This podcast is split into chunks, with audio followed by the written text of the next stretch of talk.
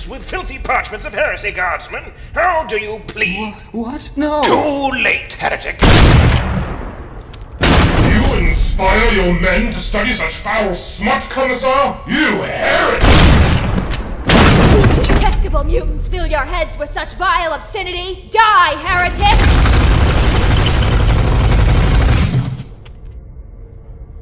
Maybe just one read. Sister, I need your blood to be... Oh, hold on. You're a heretic! You know what? They're just running around shooting each other down there. Better just lay the exterminatus upon these heretics. All right, fire!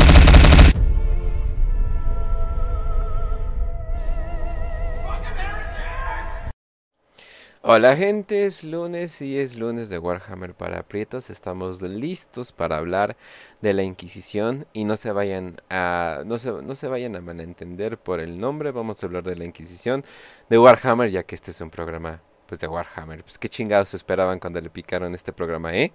¿Eh? Tú, sí tú que nos estás escuchando en el metro, ahí todo cagado, todo cansado, pues qué chingados esperabas, güey. Sí, ya sé que estamos en Spotify, pero ¿qué creías? ¿Que íbamos a hacer? ¿Hablar de historia? Acá toda cagada española, pues no, güey, obviamente vamos a hablar de Warhammer, pero ya estamos aquí. Vamos a hablar de la organización originalmente fundada por el emperador, pero antes de eso y antes de hablar de, de todo esto, Facio, ¿cómo estás? Muy bien, Kench, un saludo a todos los que nos están escuchando, los que nos van a escuchar. eh, y los que nos escucharon, un saludo también a Raz, que está aquí con nosotros. Y pues nada, vamos a hablar hoy de la organización que muchos estaban esperando, de una organización que muchos tienen sus preguntas, de una organización eh, que en los libros, eh, junto a los Marines, son de los que más les, da, les hacen justicia, o por lo menos de los que más tenemos historias, eh, que son los inquisidores. Estos hombres eh, que pueden ser moralmente cuestionados, pero son los hombres que su tiempo necesita. Así es, y también está Raz con nosotros, ¿cómo estás? Hola Kench, mucho gusto, bonita noche y bonita noche a toda la audiencia en vivo. Buenos días, tardes, noches a todos los que nos están escuchando en el stream de otras partes, ya cuando se acabe este programa, porque pues se vale descansar, se vale tener un tiempo además. Y hablando de descansos, los únicos que nunca descansan en todo el universo de Warhammer, la Inquisición, bienvenida a este podcast que se, que se espera muy bueno. Así es, así es. Y eh, pues vamos, vamos a ir de lleno, vamos a ir de lleno a lo que esto es de la Inquisición. Tenemos que ten- tener un poquito de historia y un poquito de spoilers si nos están siguiendo más o menos en lo que es la, la herejía, pero pues ni modo. eh, eh, ah, digo, ya, ya sabían, ya sabían del estado del emperador actual, pero eh, el emperador no murió así simplemente. O sea, no, o sea, no, o sea, no hizo un pujido y se murió. De hecho, tuvo bastantes horas, al parecer, pero tanto que ha hecho, siento que fueron días o no sé, pero tuvo bastantes horas en lo que estaba muriendo o en lo que estaba cayendo a, a su estado, a su estado actual, eh, y dio varias órdenes. Y una de esas órdenes fue abrir este grupo que sería de la Inquisición. Más o menos vamos a poner el set, ¿cómo, cómo era eh, el momento?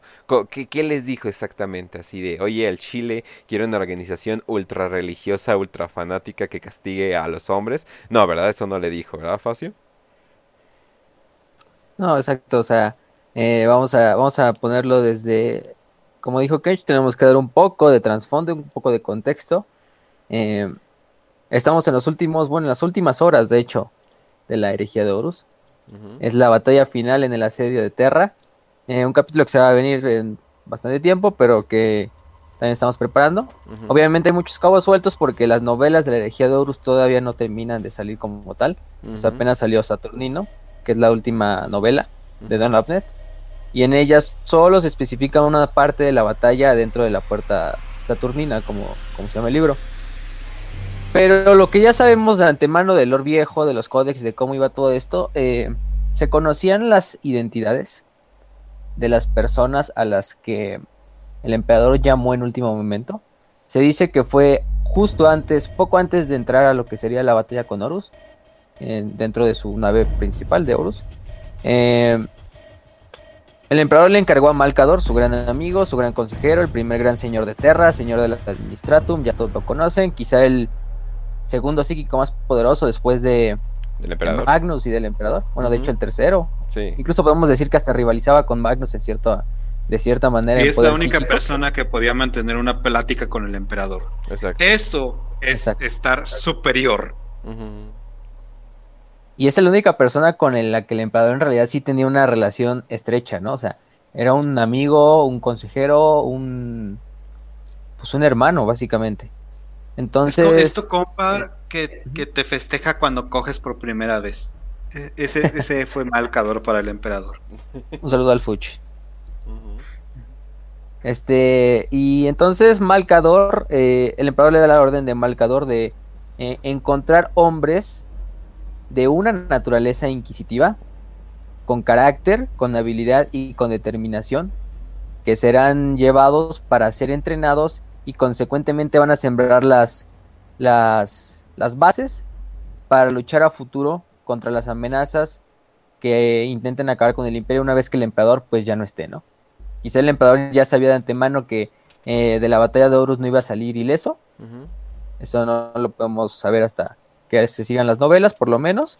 Eh, entonces, justo cuando el emperador estaba a punto de hacer el salto junto a Rogaldorn, Sanguinius y unos cuantos de sus custodios y de los marines de sus dos legiones de sus primarcas, eh, Malcador le presenta a 12 personas, a 12 miembros, 12 humanos, de los cuales 8 son astartes y 4 son personas comunes y corrientes o entre comillas, vamos a ponerlo así. Ujú. Eh, de estos ocho, sabemos de antemano que todos eran miembros de los Caballeros Errantes, una orden que Malcador hizo desde que prácticamente inició la herejía de Horus. De hecho, el primer eh, Caballero Errante o el Knight Errant fue este Nathaniel Garro, del que ya hablamos un poco en los episodios de la herejía de Horus. Eh, Nathaniel Garro fue reclutado una vez que la Eisenstein logró escapar y fue eh, rescatada por Dawn. Fue llevado a la luna, eh, donde fue apresado momentáneamente por las Hermanas del Silencio. Para obviamente, pues como medida de seguridad por no saber si en realidad Nathaniel todavía sigue siendo leal o cómo iba todo esto, ¿no? Entonces Malcador eh, y a muchos de los astartes que iban con, en esa nave eh, les ofrece servirle a, a él como sus agentes personales. Y a lo largo de la herejía, este Malcador va a ir reclutando muchos Marines. Eh, la mayoría son de legiones que pues eran legiones traidoras, pero estos Marines eh, no decidieron unirse a sus legiones en la traición y por lo tanto rechazaron tanto a su primarca como a sus demás hermanos en nombre del emperador. Eh, por ejemplo, otros, otros grandes nombres es Macer Barren, que era de los devoradores de mundos, que igualmente escapó junto a la Eisenstein casi al mismo tiempo, pero en otra nave que él secuestró, de los devoradores de mundos. Eh, Tyler Rubio, que era de los Ultramarines, entre muchos otros. Eh, obviamente Garby Loken, que un, poco un pequeño spoiler aquí, pues Garby Loken, como ya todos sabrán, sobrevive a, a Iceman 3, no lo sabemos cómo, pero sobrevivió posteriormente reclutado por Garro para Se agachó, güey. Se agachó muy, caballero muy, de Malcador. Se agachó con mucho cuidado, güey. Se agachó y ya. ya, ya no le pasó Se nada. cubrió con las manos la cara, entonces ya Ajá, sí. no nos ahogó. por las ruinas que le caían. Sí, Entonces, desde ahí tenemos bastantes, ¿no? Tam- también tenemos a otro que se cabe mencionar, a Acton Cruz, que también lo recordará porque lo mencionamos en el episodio de Disband 3, eh, que él también era de los lobos de los lobos lunares, perdón, y logró escapar y llevó, llevó consigo a, a la rememoradora Euphrati Killer, a la rememoradora Mercedes Oliton y al literador Kirill Sinderman Ujú. a bordo de una nave. También escaparon junto a la Eisenstein.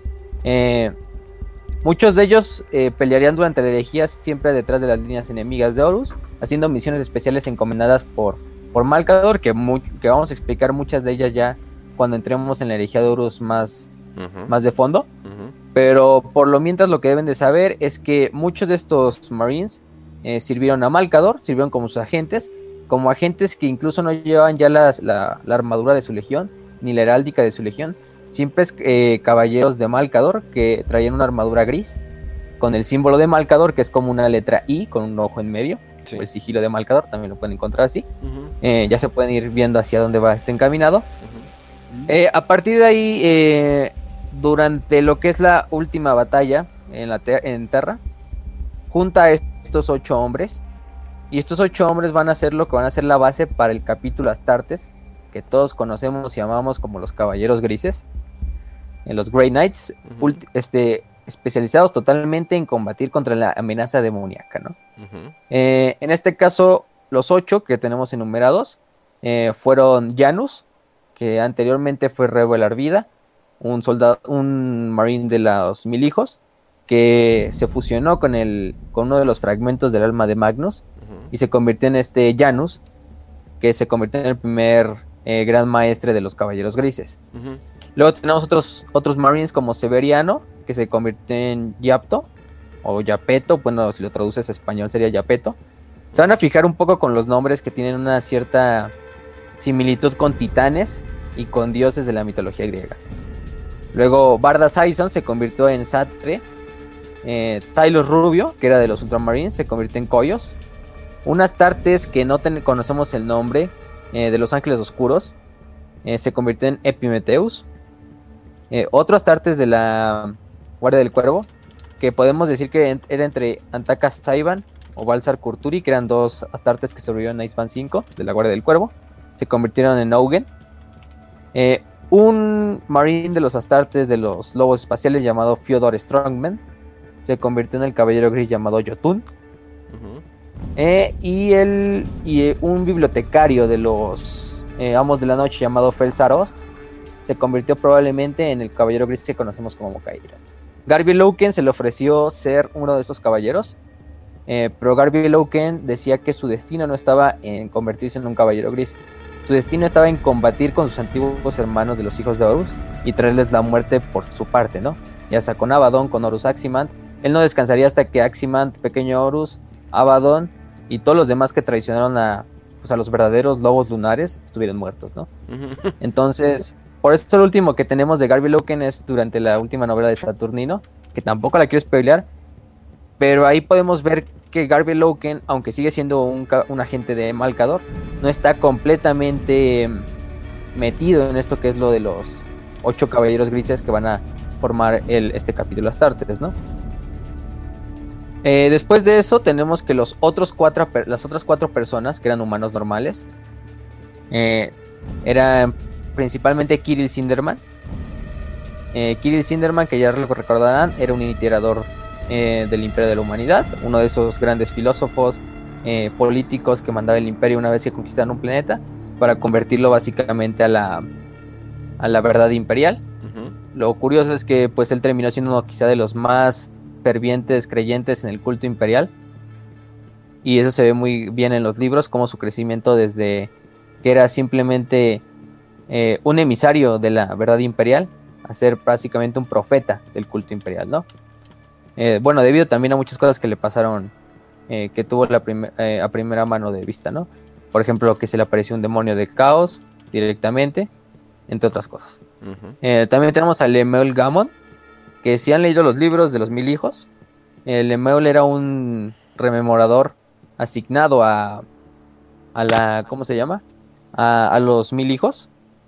Una vez que los mil hijos fueron destruidos por los lobos espaciales en la batalla de, de Próspero, que ya hablamos, eh, Lemuel fue arrestado por los por el imperio y llevado a una, una prisión de las hermanas del silencio en Camitizona. Después de una gran pelea y después de que fuera rescatado por un caballero errante de Malcador llamado Diopromus eh, básicamente lo que pasó con él es que fue eh, fusionado con uno de los pedazos de Magnus. Eh, también hay que decir que Lemuel ya era un psíquico con cierto entrenamiento. De hecho, los mil hijos lo querían entrenar y introducirlo a la legión como un marine. Eh, obviamente no se pudo porque pues vino lo de Próspero y pues se fue toda la mierda, ¿no? Oh, sí.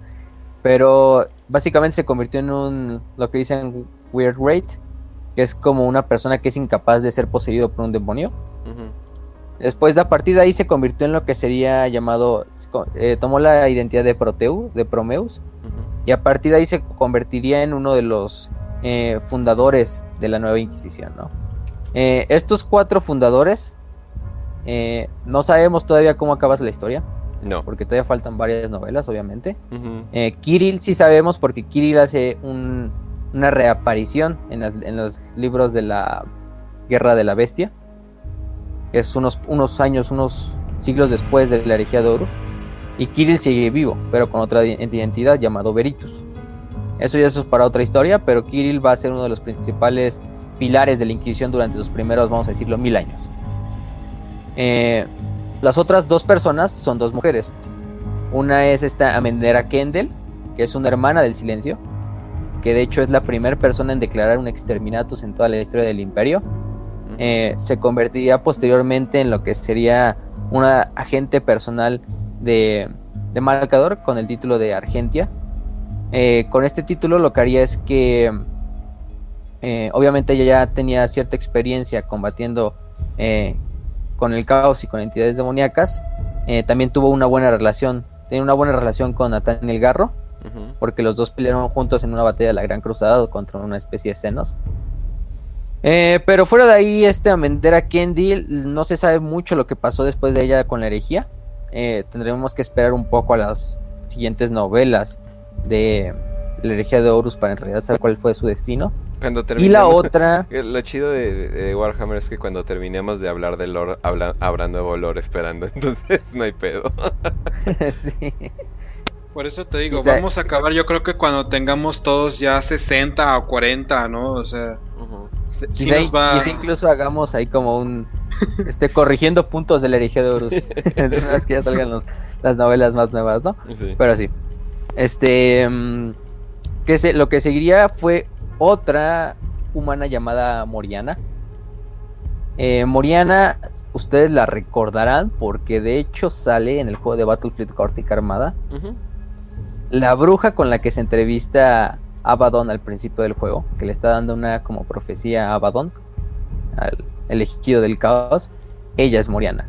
¿Por qué Moriana está con el caos? Porque simplemente Moriana tiene una, una visión muy radical, incluso para los inquisidores, que era básicamente mm, usar los poderes a los que les dieron Horus, que los dioses del caos le dieron a Horus, para intentar revivir al emperador o de cierta forma hacer que el emperador reencarnara, ¿no? Entonces, pues obviamente muchos de la Inquisición, entre ellos Kirill, eh, no sabemos si Amendera Kendrick se, opuso, eh, pero por ejemplo este Promeus, eh, al principio se estuvo en, en, como acuerdo con ella, pero finalmente su facción inquisitorial fue desterrada hacia el ojo del terror y tomaron el nombre que muchos hasta el día de hoy conocen como los Horusianos, que es una rama de la Inquisición. De hecho, es una filosofía muy radical. Luego vamos a hablar un poquito más adelante de eso. Pero parte de Pero... lo cagado, ¿no? Y es lo cagado que, o sea, al final del día, Moriana puede ser que siga de cierta manera siendo leal al imperio. Obviamente con unos métodos. Sí lo es, nadie quiere. lo, lo es full. Que sea un poquito rarito es otro pedo. Sí, pero ese, ese es, el principal eh, lugar donde la pueden encontrar.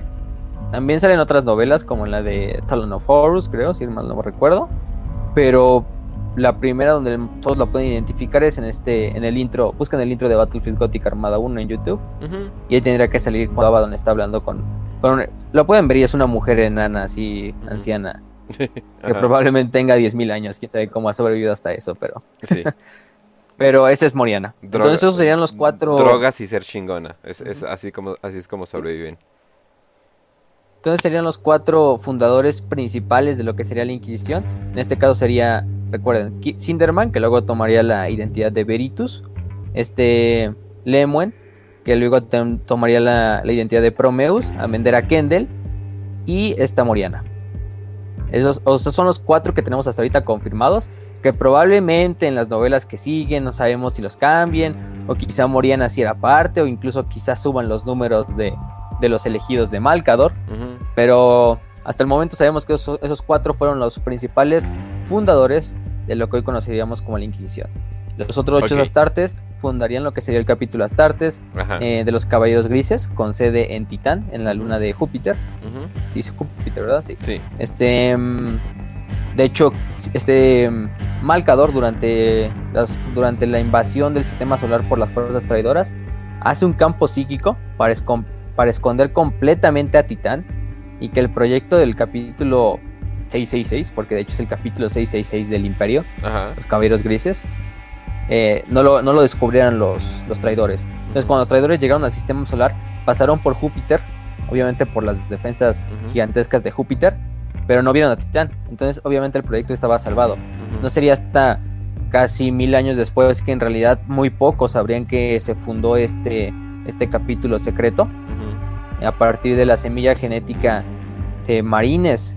Que en realidad eran traidores pero se mantuvieron leales y también de una semilla genética más pura Ajá. que es lo que hace incluso puros a los caballeros grises incorruptibles ante las fuerzas demoníacas, ¿no? ¿no? y el guiño guiño de que son del capítulo 666 Ujú. es como que, ay, güey. Sí, sí, sí. Ah, perro.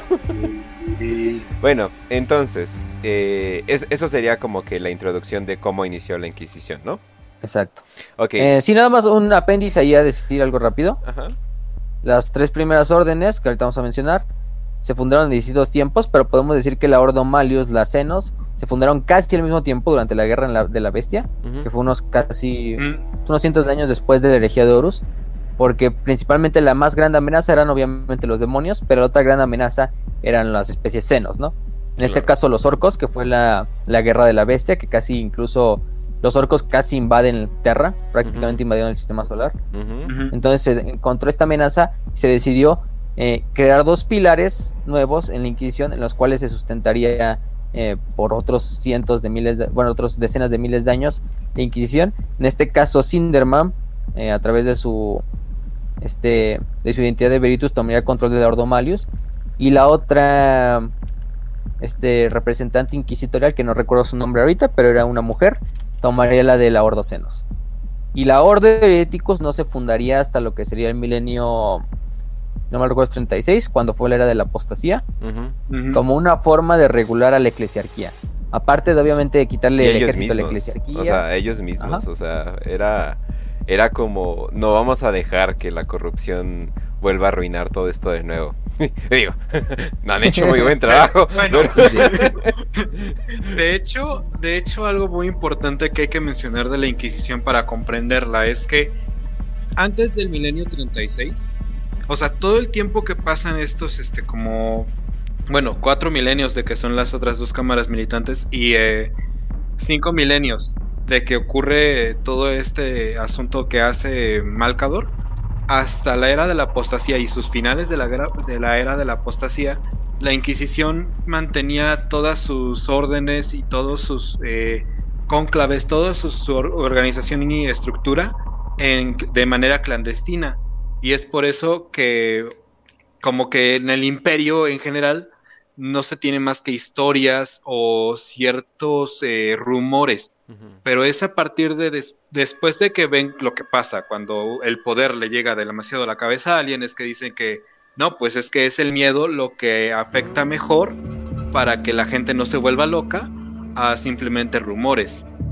Y ahí es cuando la, la Ordo Hereticus, la Ordo este, Malius, comienzan a tener actividad más, eh, más impo- imponente, por así decirlo.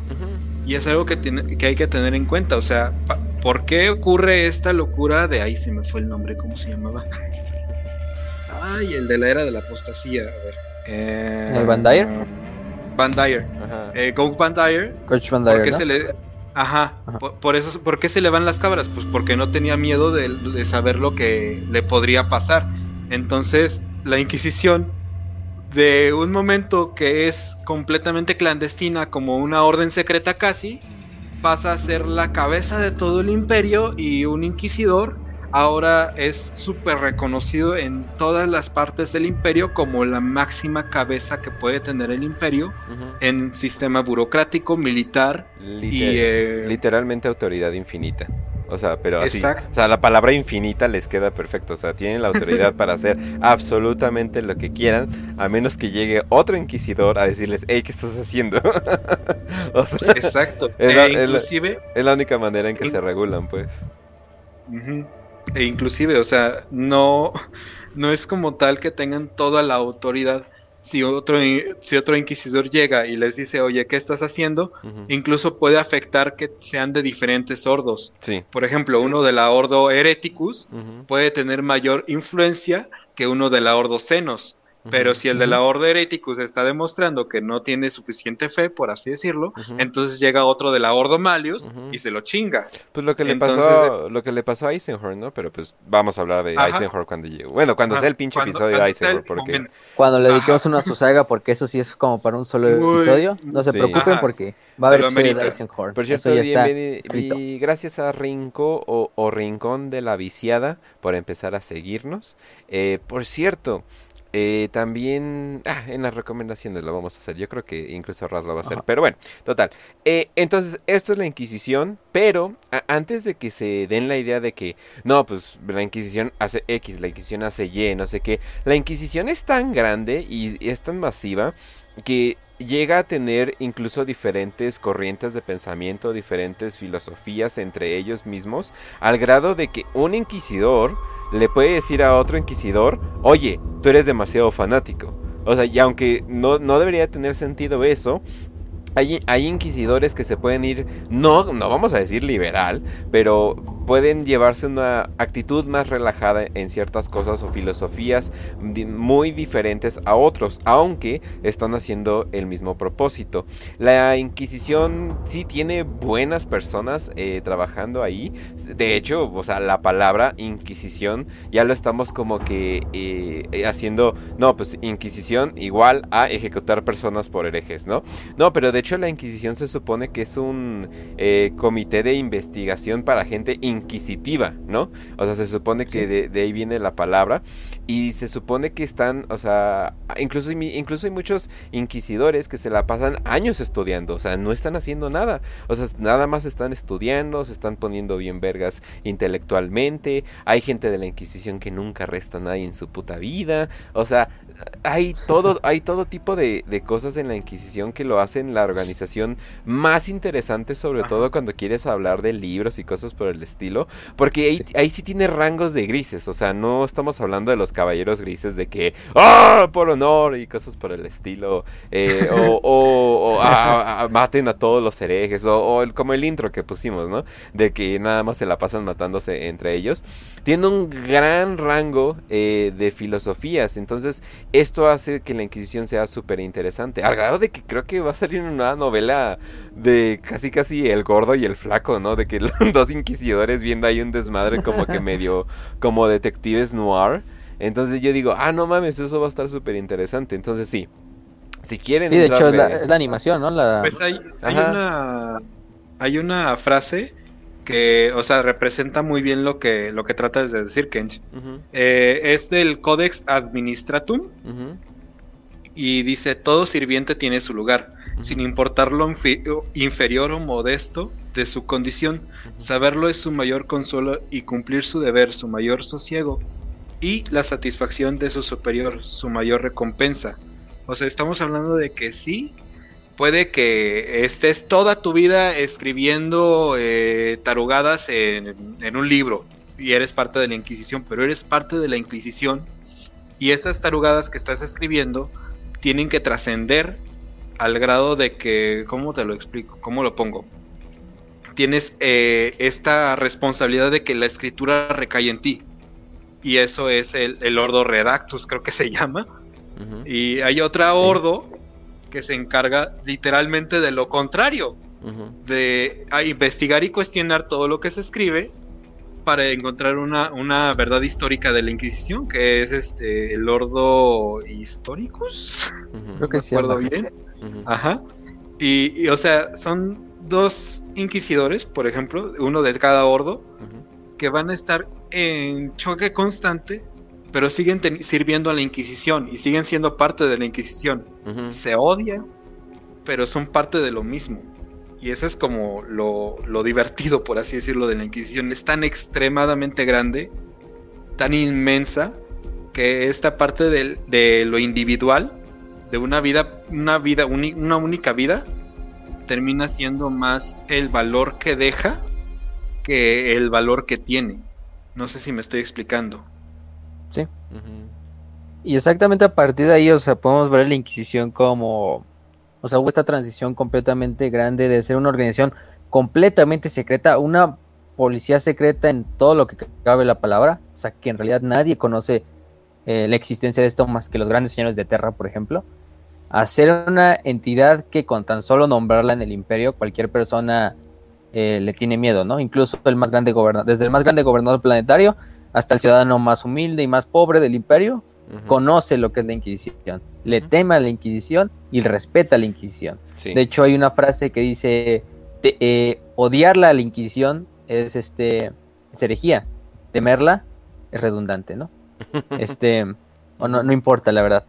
Entonces, también tenemos que. Hay una frase que me gusta mucho, que es la frase que de hecho dice el emperador de la humanidad eh, cuando crea, vamos a decir, a los caballeros grises y a la Inquisición como conjunto que es la de un escudo inquebrantable contra la oscuridad venidera, un- una última espada forjada en desafío al destino, que sean mi legado a la galaxia que conquisté y mi último regalo a las especies a las que les fallé.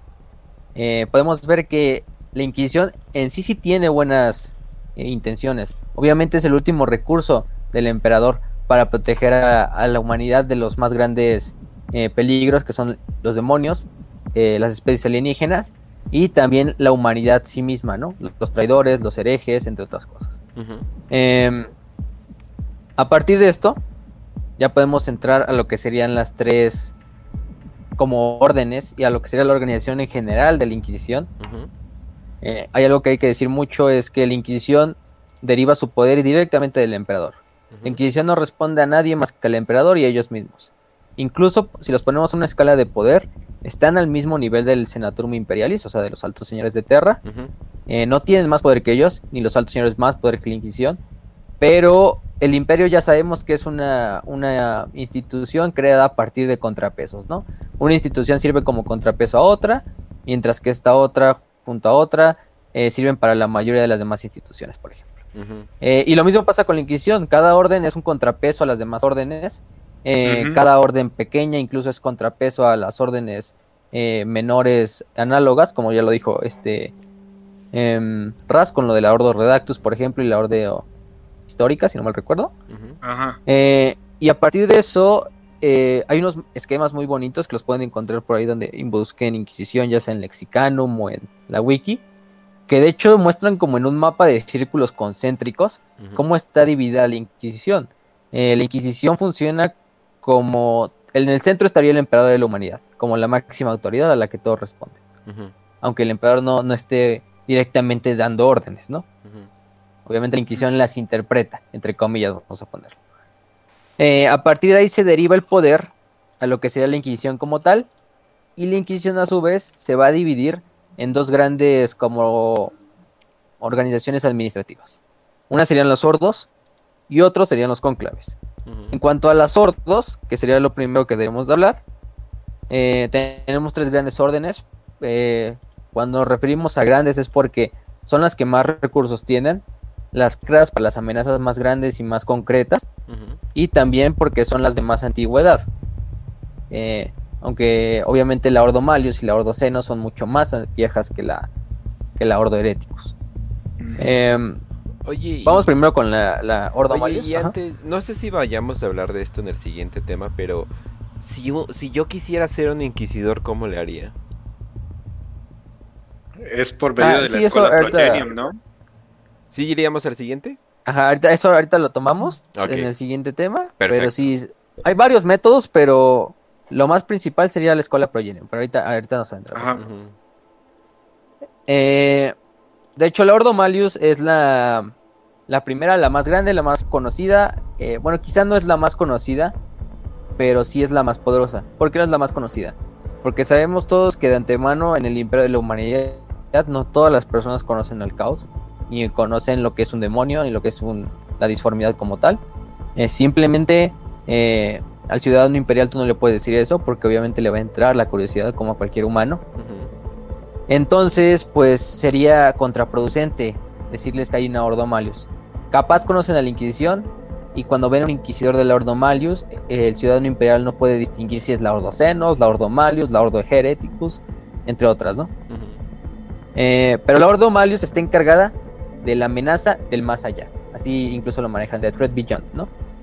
Em, ¿Por qué? Porque se encarga de luchar contra todas las entidades disformes en las maneras que se presenten, como demonios, como posesiones, eh, incluso pueden a veces trabajar junto a la Orden Hereticus para pelear contra cultos del caos que intenten invocar demonios o que intenten, ¿cómo se llama? Sí, invocar entidades disformes en espacio real. Eh, son quizá los inquisidores que más experiencia tienen, más curtidos en combate, porque incluso aunque los ordos, por ejemplo los del Ordo Senos peleen contra aliens, eh, no es lo mismo pelear contra aliens que contra entidades disformes, ¿no? Eh, sí hay un cierto respeto ante el inquisidor del Ordo Malio ya de, de por sí, porque pues es quizá el, el- también el inquisidor con más fuerza de voluntad, el inquisidor mejor entrenado, el inquisidor quizá también con más recursos a su disposición. Eh, lo podemos ver, por ejemplo, con Torquemada Cotes, que luego vamos a hablar de él. O sea, es un inquisidor que tiene básicamente todo un sector estelar a su servicio. Y así incluso el ciudadano más, más jodido de cualquier planeta Sí. eh, es un agente de Torquemada, de cierta manera, em, indirecta o directamente. Eh, estos inquisidores también lo que hacen es em, eh, tienen acceso a armas, a las armas más poderosas, a los equipamientos más poderosos. Incluso tienen algunos acceso a armas demoníacas. Vamos a hablar un poquito más al rato de los radicales y los puritanos. Ujú. Eh, muchos de esta rama son puritanos, pero también hay un gran número de radicales que dicen, pues vamos a utilizar la disformidad en contra de las entidades disformes, ¿no? Sí. Em, Muy, muy, muy controversial. la Ordo Malius, sí, sí, muy controversial que, que sí ha habido hasta casi pelea- guerras internas entre la Inquisición por, por esos problemas filosóficos, ¿no? Eh, pero sí, la, esta, mm, eh, lo que puede ser también la, la Inquisición, la Ordo Malius, también son conocidos como los cazadores de demonios, coloquialmente. Eh, de hecho, pueden declarar, eh, bueno, básicamente se, se enfocan en dos tareas. Lo que sería el demonio dentro, serían los demonios que físicamente se manifiestan en el, el universo material. Y también los mortales que se dedican a los dioses del caos. Y a los demonios, vamos a decirlo, más bien serían los demonios de fuera y los demonios de dentro, que serían los inquisidores que se declararon, que fueron declarados extremis diabolus, que es como un título que se les da a las personas que son como herejes, pero de último grado, ¿no? O sea, el más grande tradición al imperio es que te digan extremis diabolus, es básicamente eres un agente del caos, ¿no? Eh, y eso es para otros inquisidores. Son, ese, ese título solo se les da a otros inquisidores que la Ordo Malius vea como herejes. Ya sea por sus métodos radicales, porque incluso por problemas políticos puede ser. Y, y de hecho, algo, que hay que mencionar de, de esta Ordo, y sobre todo la Ordo Malus y la Hereticus, que todavía no llegamos ahí, pero sí hay que tocarlo antes de, tocar, de llegar ahí, es, tú puedes tener un inquisidor en la Ordo Malius, pero puede estarle debiendo lealtad a la Ordo Hereticus, cazando inquisidores de la Ordo Malius que pueda sospechar de la herejía en ellos. Y lo mismo es, por ejemplo, Ordo Senos. Bueno, yo puedo ser Ordo Senos, pero me hago pasar por Ordo Malius para ver si tú estás eh, teniendo alguna relación con especies senos o estás siendo corrompido por especies senos. Y es este como un... Ay, perdón. Como un eh, piedra, papel o tijera entre la propia Inquisición al grado de hacerse pasar por como espías, tipo película de espías de así tipo James Bond o algo así. Y, o sea, yo confiaba en este inquisidor que parecía ser compa mío. Estábamos en la misma ordo, pero ahora me está acusando de herejía y resulta que es de la ordo Hereticus cuando yo soy de la ordo Tenos. Sí. Y Exacto. Sí, porque Y es algo- la, la Inquisición usa el subterfugio eh, de todas las maneras posibles, inclusive al grado de que si tú ves a un inquisidor y lo reconoces como un inquisidor, es porque ese inquisidor quiere que sepas que, que es un inquisidor. O sea, si no, andaría en ropa de civil, o sea, simplemente no sería reconocible. O sea, no andan por la por el mundo queriendo ser reconocidos como inquisidores. De hecho, en el hay momentos donde se revelan eh, que son inquisidores. También vamos a, a explicar los métodos con, con que lo hacen. Pero la mayoría del tiempo, si tú eh, ves a un inquisidor, es porque algo está pasando. O sea, no lo hacen nada más porque sí. Sí, de hecho hay inquisidores que probablemente puedan la mayoría de su tiempo estar vestidos de civil, eh, disfrazados como si fueran agentes de campo. como por ejemplo, no sé, en México los policías ministeriales, que luego están así eh, Ajá, Ujú. por decir un ejemplo. Eh, pero por lo general sí, en especial los de las hordocenos, sí son los más ostentosos, ¿no?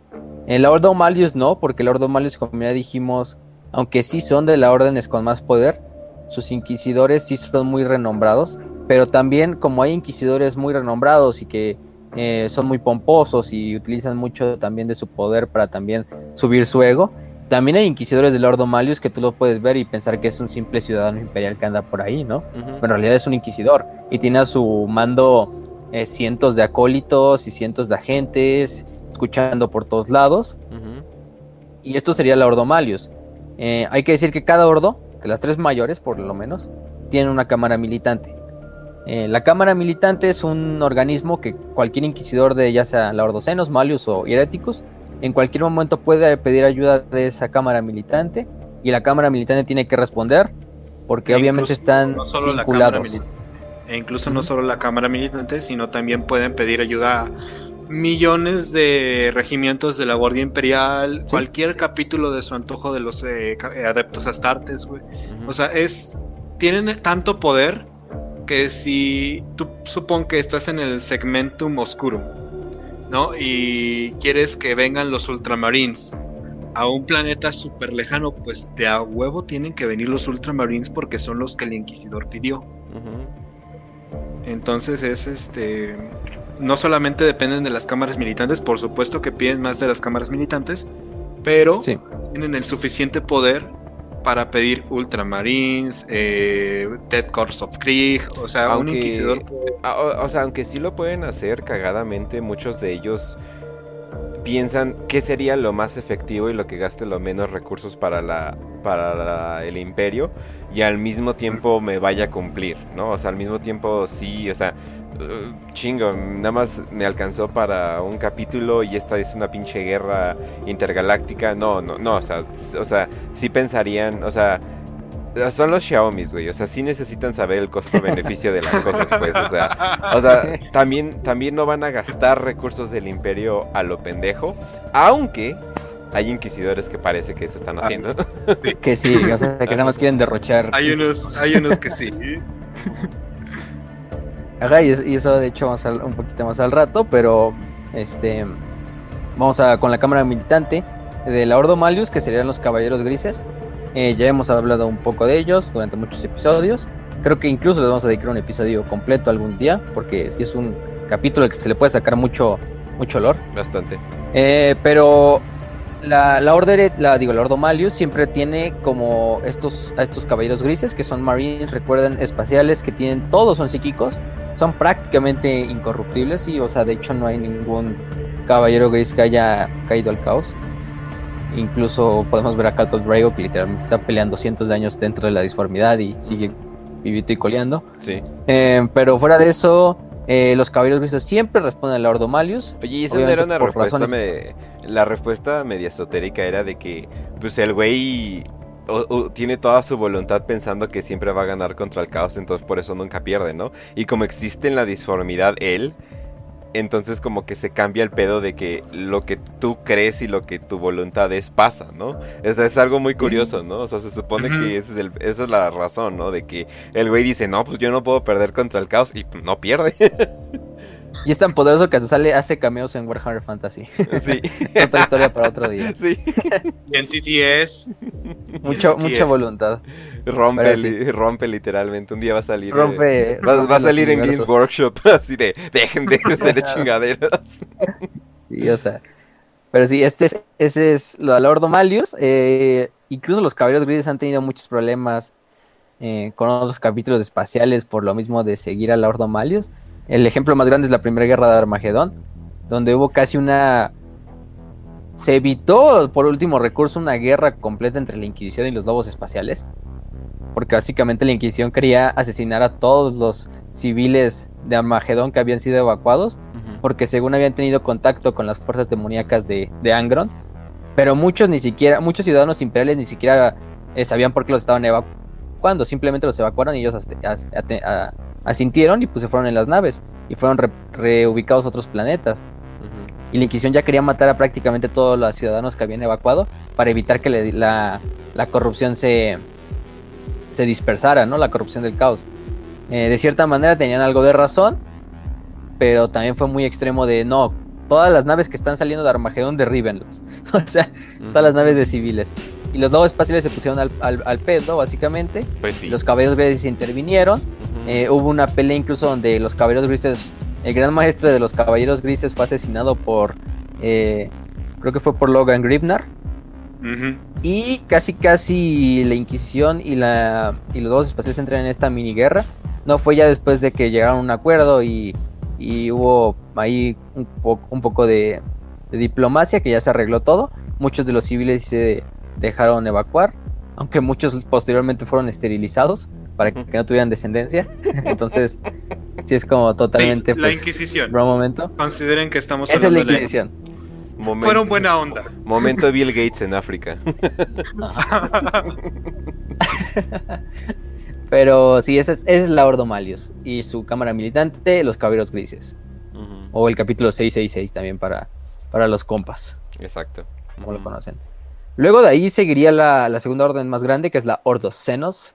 Ya se pueden eh, estar eh, dando una idea de lo que significa o de lo que hace esta orden. La Ordo Senos está obviamente eh, dedicada a pelear contra toda la amenaza alienígena, ya sea interna, externa o incluso de eh, especies de, de ciudadanos humanos que estén de alguna manera teniendo una relación ya sea diplomática, mercantil o de cualquier otra cosa, ya se pueden imaginar eh, con alienígenas, ¿no? Eh, en este caso, la Ordo Senos sí es de los inquisidores que van a ver y son los inquisidores más como ostentuosos, los más pomposos, los más der- derrochadores, porque eh, muchos años de estar fuera de las fronteras del imperio, en contacto incluso con otras especies alienígenas, sí les ha enseñado a ser como muy extravagantes, ¿no? Sí. Eh, de hecho, hay muchos inquisidores de la Ordo Senos que pueden incluso hablar muchas lenguas senos. Orco, Eldar, entre otras, muchas otras. Eh, incluso tienen tecnologías senos que utilizan para ellos. Eh, ahí sí hay más radicales, hay que decir, en la Ordo Senos. Eh, por lo mismo de que utilizan mucho la tecnología alienígena. Y obviamente utilizar tecnología alienígena está totalmente prohibido, a menos que seas eh, un inquisidor o seas del Adeptus Mechanicus y solo la estés estudiando, pero no la vayas a usar. Exacto. Eh, en este caso, el Ordo Senos también. Incluso ha llegado a haber inquisidores del Ordo Senos que tienen agentes alienígenas como. Pues sí, como ayudantes. Ya sea Eldars, orcos, aunque eso es muy difícil, lo de los orcos. Eh, más que nada Eldars, otras especies menores por ahí de la galaxia que pues no tienen otra importancia muy grande. Eh, los inquisidores del Ordo Senos casi siempre viajan solos, eh, obviamente con su séquito, pero su séquito es también un poco más reducido que, por ejemplo, los del Ordo Malius o los de la Ordo Por Hereticus. cierto, ya explicamos que- ya, ya explicamos cuál es la naturaleza de los séquitos con los inquisidores.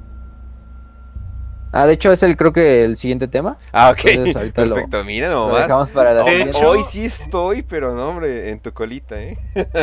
Sí, o sea, hoy Brian al Kench. no, pero sí. Muy, muy inquisitorial Eh, anda Kencho hoy. eh, Oye. Es que De te- hecho, este tema la- está, está muy la- bueno, la verdad. Sí. De hecho, la Ordo Senos es la Ordo que más muertes tiene en, su, en sus cuentas. en sus palmares. no, no existe otra Ordo que ha matado a más gente o a más senos o, o ha hecho más genocidios, en pocas palabras, que la Ordo Senos. Que la Ordo Senos. Sí.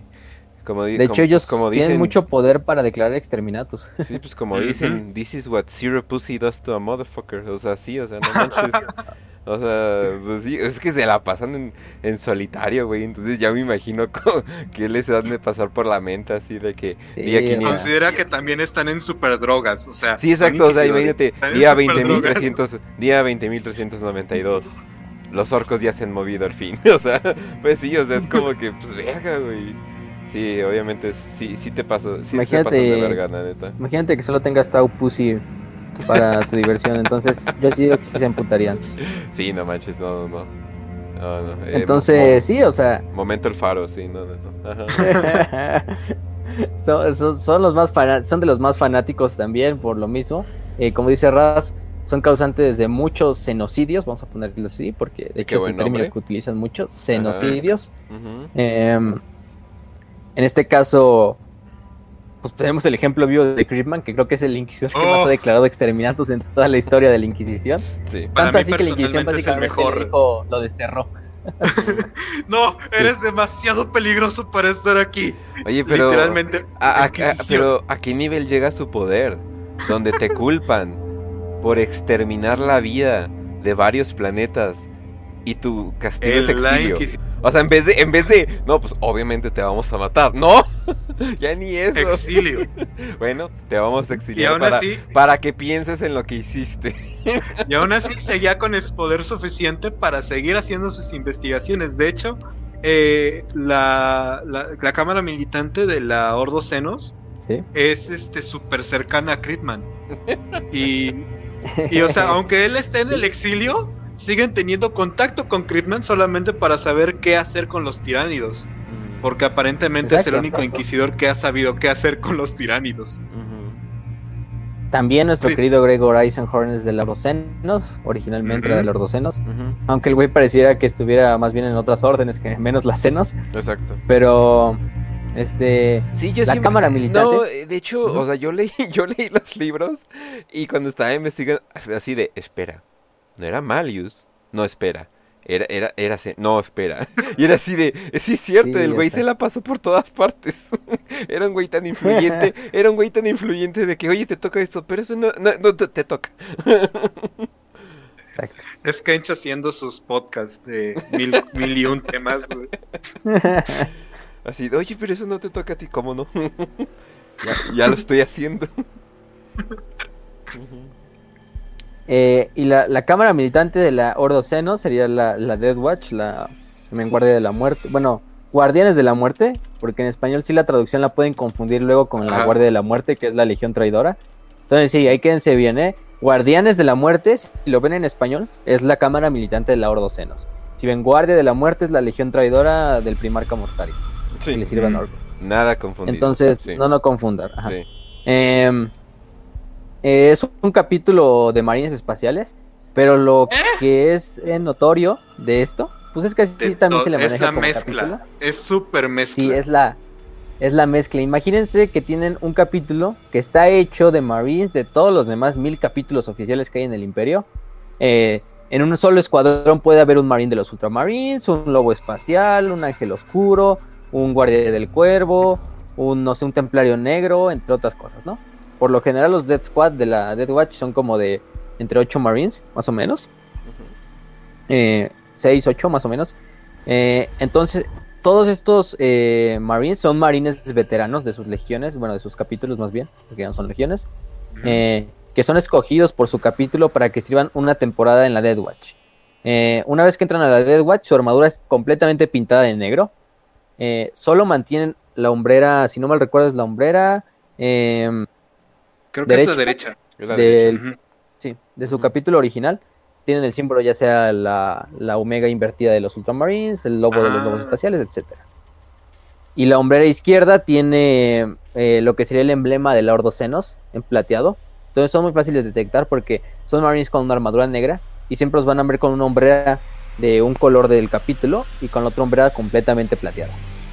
De hecho, Eh, o sea, algo sí. de la Dead, Death Watch, o bueno, los guardianes de la muerte, es que todas sus operaciones son operaciones eh, encubiertas o oscuras, por así decirlo.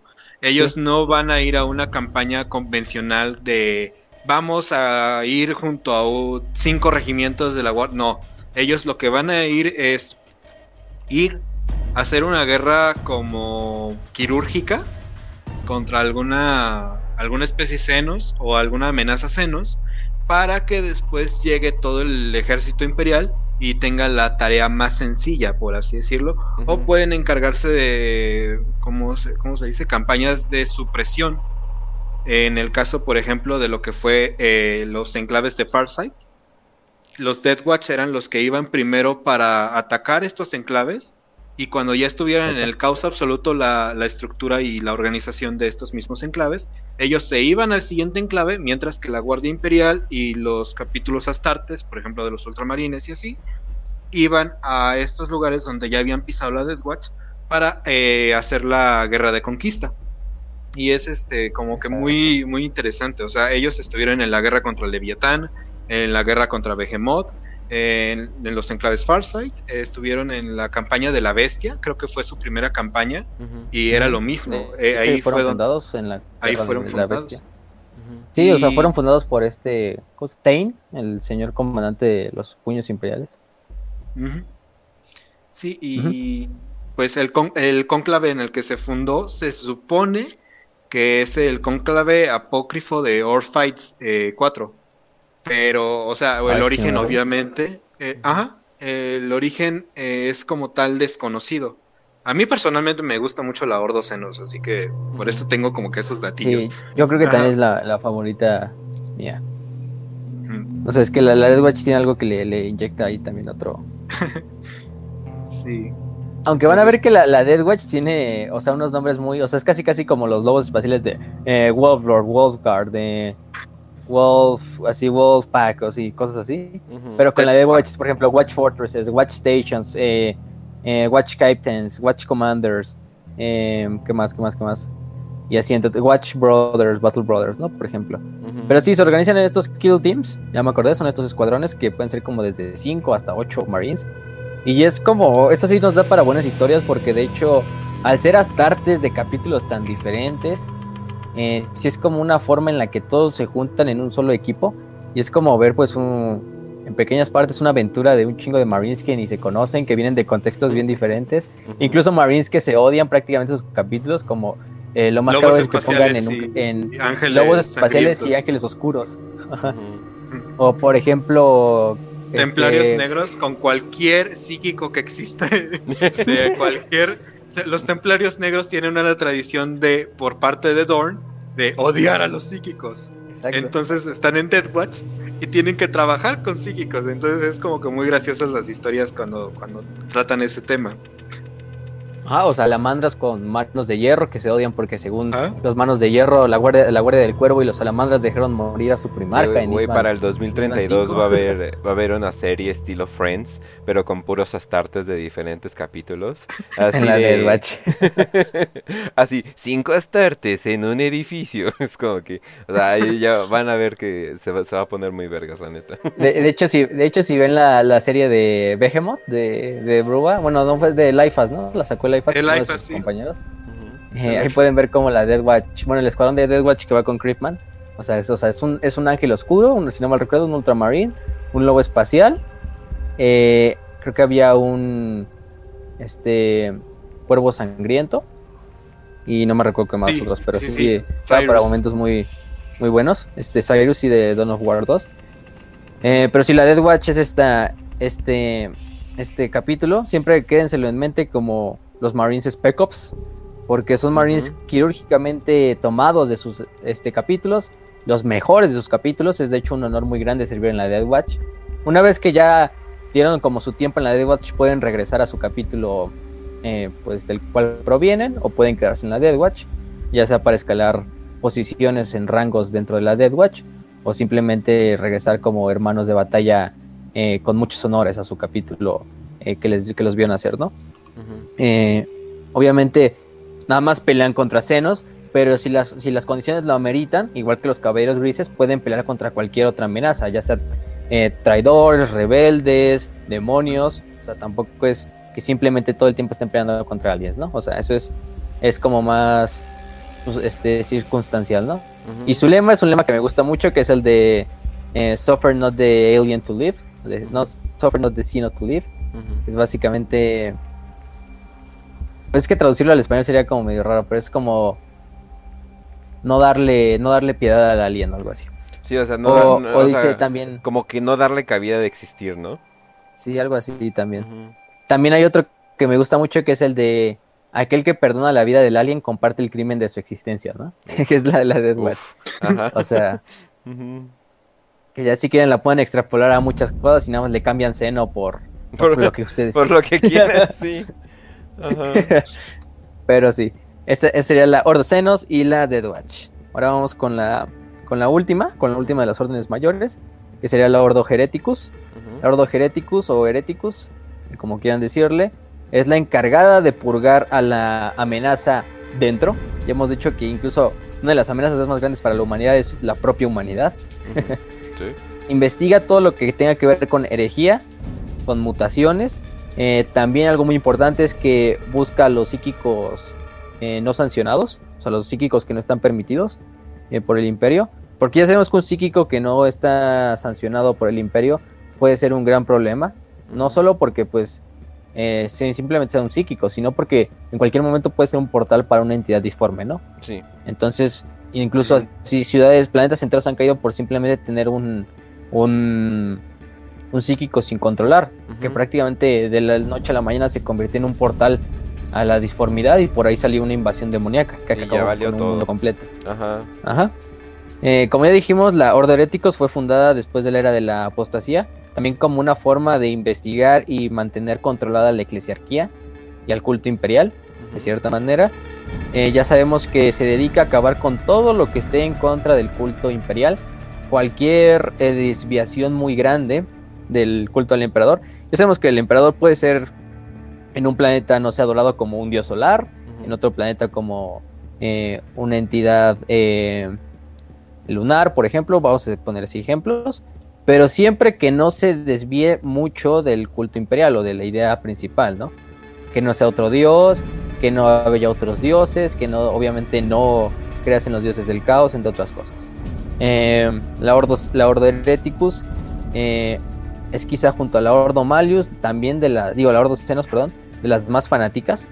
Quizá incluso yo puedo decir que la más fanática de las tres, porque son los que más llevan su trabajo y quizá los que más trabajo tienen también, porque eh, no solo pelean contra eh, los psíquicos ni contra los este, traidores, sino en realidad juzgan a todos los ciudadanos imperiales. Eh, la Orden Hereticus tiene agentes en todos lados, Sí. eh, ya sea incluso, no sé, por ejemplo, tú eres un ciudadano imperial y vas todos los domingos a rezarle al dios emperador a tu catedral local de tu planeta. y por lo menos ahí debe haber un agente de la Ordo Hereticus asignado que vigile no solo al culto local, sino que también vigile a todos los fieles y a los ciudadanos imperiales en ese sector o en esa zona de la No, y, también cabe recalcar que, de hecho, cualquier parte de la Inquisición eh, puede reclutar gente, eh, casi casi como... Ah, ¿cómo, ¿cómo se llama cuando un policía te da poder de policía por un rato? Es una es eh, muy vieja ley, ya no existe de hecho, pero creo que se llama comisionado o algo por el estilo. Algo Pero, así, no sé. O sea, pero alguien, o sea, un inquisidor te puede decir, tú vas a hacer esto, yo te lo ordeno, eh, y me vas a informar de, no sé, de tales actividades que han pasado, ¿no? Y tal vez para hacer más dulce las cosas, no, pues, de paso te, te y te voy a dar eh, ciertos beneficios, ¿no? No vas a comer eh, las pinches croquetas que te dan en tu pinche lugar, en tu pueblo, o algo por el estilo, ¿no? vas a comer algo más vergas, ¿no? Entonces tú dices, ah, mira, creo que, creo que sí me conviene trabajar con estos, y tú ya estás trabajando para la Inquisición, pero no eres parte de la Inquisición. Exacto. Eh. Y eso es ahorita algo que vamos a tocar mucho porque cualquier inquisidor puede darle a cualquier ciudadano imperial, si él lo necesita, eh, desde el más pequeño ciudadano hasta el más grande gobernador planetario, puede decirle tú me vas a ayudar en este momento y no tienes forma de, de, de responderme contra eso, quiero que me ayudes, ya sea como un agente, como un soldado, como lo que sea. Entonces la Horda Hereticus tiene cierta, mucha relación también con lo que serán los Adeptus Arbites, que son básicamente la policía del imperio. eh, policía y verdugos al mismo tiempo, también jueces. Eh, pero eh, la Orden Hereticus siempre se maneja en, la ciudad, en los planetas más poblados, porque obviamente ahí es donde hay más riesgo de cultos, de traidores, de mutantes también. Hay que decir que las mutaciones tampoco son permitidas, No. aunque ya vemos que pues, los Ogrins, los Ratlings, eh, son especies que son permitidas, pero porque, aunque sí tienen algunas mutaciones, siguen siendo de cierta manera humanos y además tienen un tienen un papel muy importante en lo que sería la Guardia Sí, o sea, Imperial, ¿no? pero Entonces si, al Imperio no le exi- sirve. si no existieran los Ogrins y de repente sale un Ogrin de la nada y un Inquisidor lo ves como que es esa madre y lo mata, o sea, digo, o sea, o sea, lo mataría de inmediato, o sea, sin dudar, o sea, eh, pero, pero esa es la cosa, de que obviamente hay una, hay, hay una razón porque los están dejando vivir, ¿no? Ujú. Y también está encargada de, mo- de monitorizar otras eh, instituciones, ya sea desde los altos señores de Terra, al Administratum, a los Astartes, am, por ejemplo, al Oficio Assassinorum, así para dar otros ejemplos. Pero obviamente la, la tarea más grande es con la, la eclesiarquía. Y de ahí se desprende la relación que tienen con la eclesiarquía, de que la cámara militante de la Ordo Hereticus es las hermanas de batalla, las adeptas sororitas. Ujú. Eh, porque de hecho lo hablamos en el capítulo pasado que hubo un conclave llamado el conclave de los Nephilim, donde hubo como un tratado entre la Ordo Hereticus y la Eclesiarquía, en donde la Eclesiarquía iba a prestar a las hermanas de batalla siempre que lo necesita un inquisidor eh, para servirle como brazo militante. Entonces el brazo militante de la Ordo Hereticus no es ningún capítulo Astartes, es más bien las hermanas de batalla en general. Eh, aunque las hermanas de batalla actúan independientemente, eh, no, pueden no pueden ponerse en contra de las órdenes de un inquisidor de la Ordo Hereticus. Ujú. Quizá con uno del Ordo Seno sí y uno del Amalius, obviamente al final tienen que ceder, pero con los del Hereticus no, simplemente no, no puedes, una hermana de batalla no puede ponerse a, a- al tú por tú, ¿no? Porque está subordinada ante el Ordo Hereticus, de cierta manera. Y de hecho hay uno de esos esquemas de los círculos concéntricos, donde se ven todas las instituciones imperiales, y la Inquisición se ve como un círculo negro en uno de los extremos, en otro se ve el círculo que es la, el Advetus Ministorum, la eclesiarquía, y se ve que están conectados por eh, unas rayas que simbolizarían a las hermanas de batalla. Entonces es una relación de, de mutuo beneficio, también porque le sirve a la eclesiarquía, también para que las hermanas de batalla pues eh, consigan experiencia, también tengan ciertas eh, relaciones fuera de lo que sería proteger a la eclesiarquía nada más.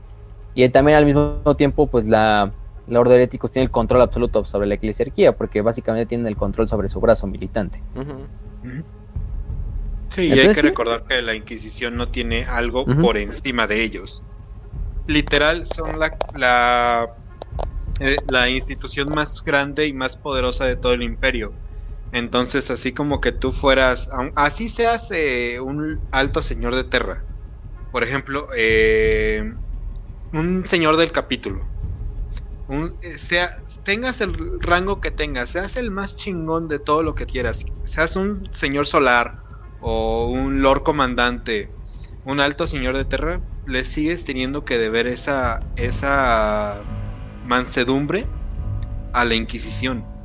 Y este es el sentido más, más fuerte de, de todo el universo de Warhammer, al menos en significado, porque quiere decir, toda la gente que sientes tú que tiene un enorme poder, los Space Marines, los este, señores primaris, eh, Robute Gilliman en el milenio 41 42, no me acuerdo si es, es 42 creo que ya es, le deben lealtad a los inquisidores.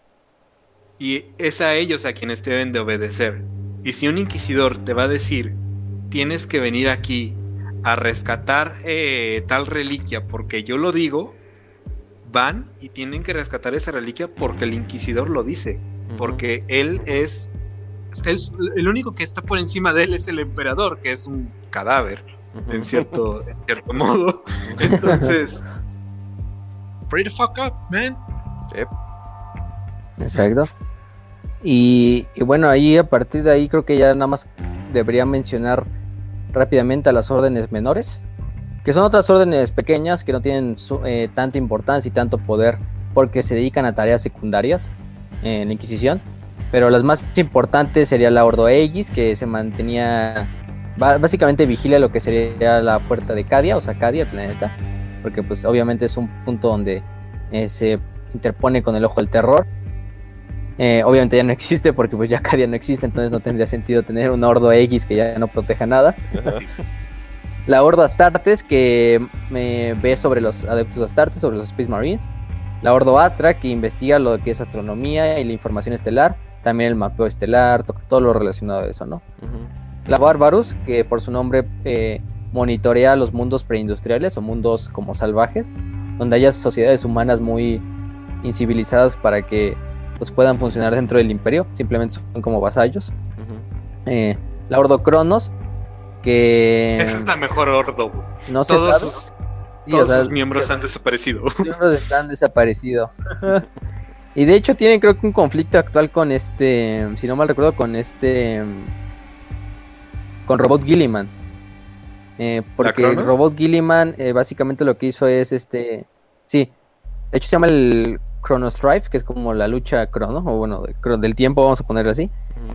Porque básicamente el Ordo Cronos, también por su nombre ya lo pueden indicar, es la que se encarga también de eh, estudiar y prevenir las anomalías del tiempo eh, en el, por el viaje en, el- en la disformidad y también supervisa lo que es el calendario imperial.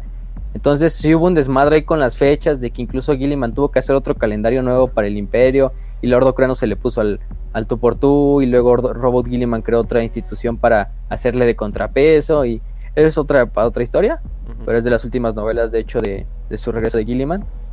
Mm. Eh, luego tenemos al Ordo Costodum, que no se sabe qué es, más que está en Terra. Pero por nombre podemos eh, sugerir que se encarga como de. de. mm, de vigilar a la- tanto a los Adeptus Custodes también como al planeta natal de la humanidad, ¿no? Y a la capital. Y dice, dice que nada más eh, está hecha de 50 inquisidores, hasta donde se sabe, o sea, Ah, son muy, muy pequeñas. El Ordo de Solatus, que no sabe su, su propósito. La Orden Excorium, que básicamente es la que monitoriza los Exterminatus. Ujú. La Orden Kinum, que es la que es al Adeptus Mechanicus. La Maledictum, que investiga todo lo relacionado con la Gran Fisura, que se abrió después de la caída de Cadia.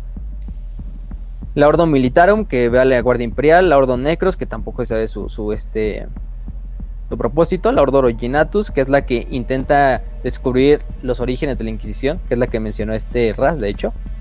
Eh, y la Ordo Redactus, que es su contrapeso, que es la que intenta como borrar la historia de la Inquisición, mantenerla clasificada, todo eso.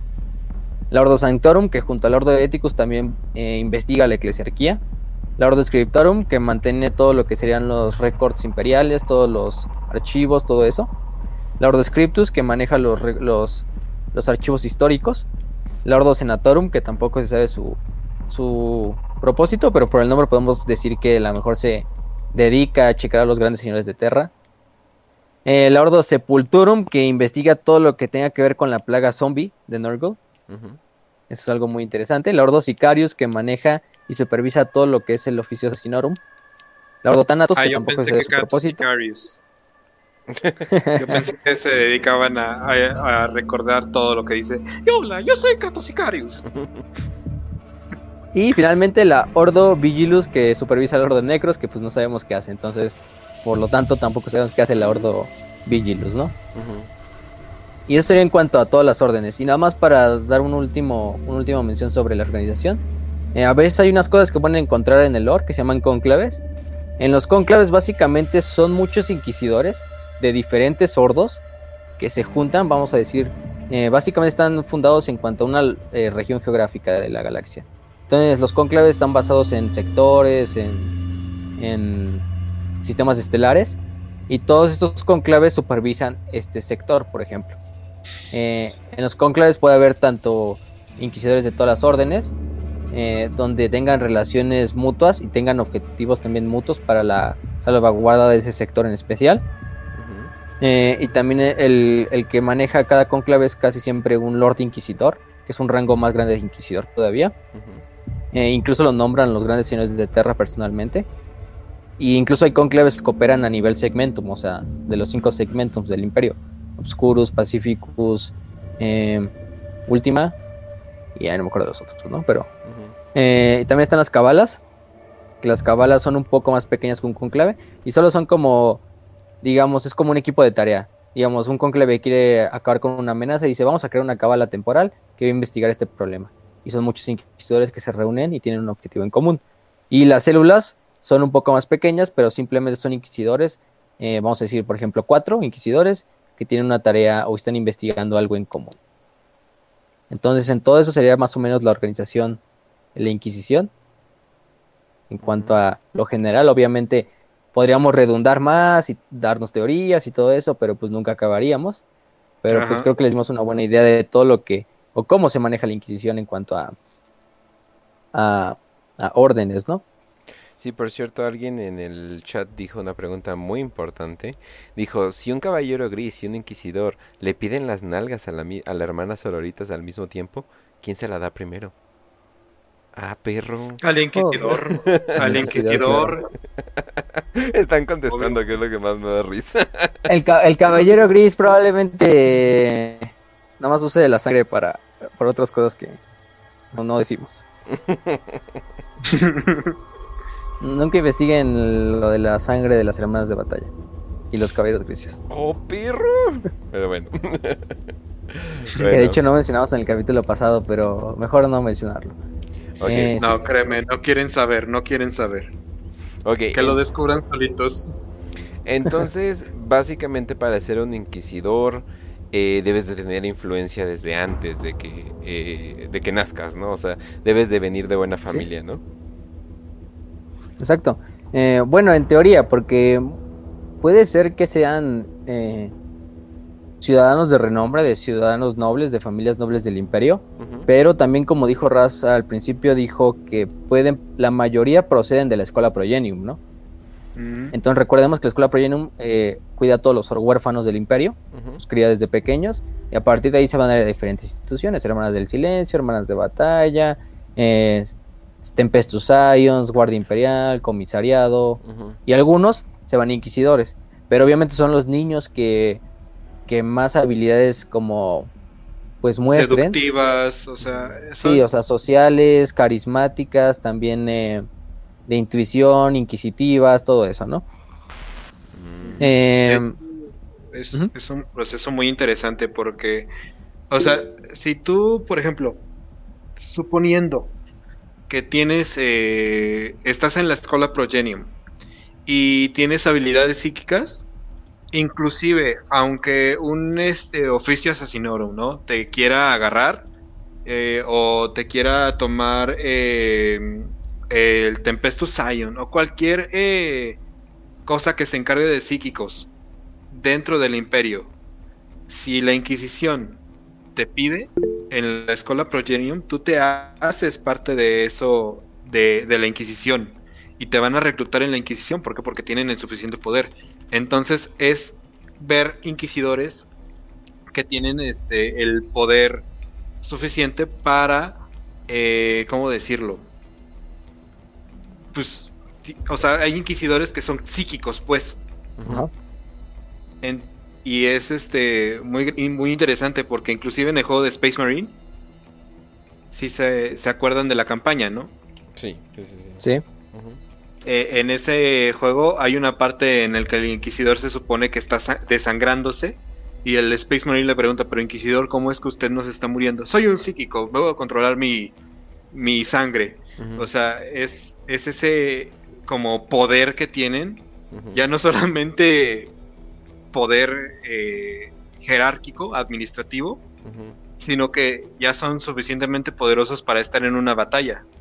Y es por eso que hay inquisidores del, del Malius que son, eh, que son curtidos en batalla y pueden estar en cientos de batallas contra demonios y siguen de pie.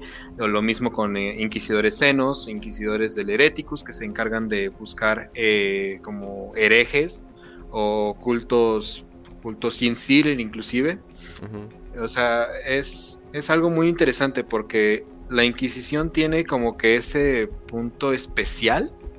Quisiera decirlo, de ser lo suficientemente poderosos, pero no solamente pura, pura habla, o puro, puro teórico, o pura administrativo burocrático. Ujú. sino que tienen a los propios inquisidores en entrenamiento constante para estar en batallas, para eh, aprender a, a hacer diplomacia. Como ya dijimos, eh, los de las senos están encargándose también de tratados como de paz o pactos no agresión con especies senos. Eh, o sea, son como el.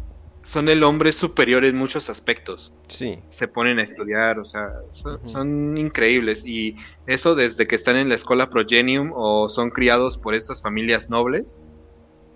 Es básicamente un. Un hombre que se gana ese rango de cierta forma. Sí, o sea, no son solamente eh, fanáticos religiosos apuntando el dedo a cada rato. O sea, eh, sí va un poquito más allá. Ajá. Ujú.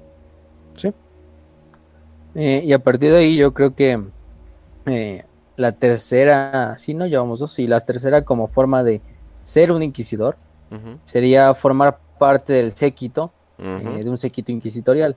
Eh, ¿Qué es un séquito inquisitorial? Es todos los agentes que directamente o indirectamente apoyen a un inquisidor, como informantes, como interrogadores, como colegas en el campo de batalla, como muchas cosas.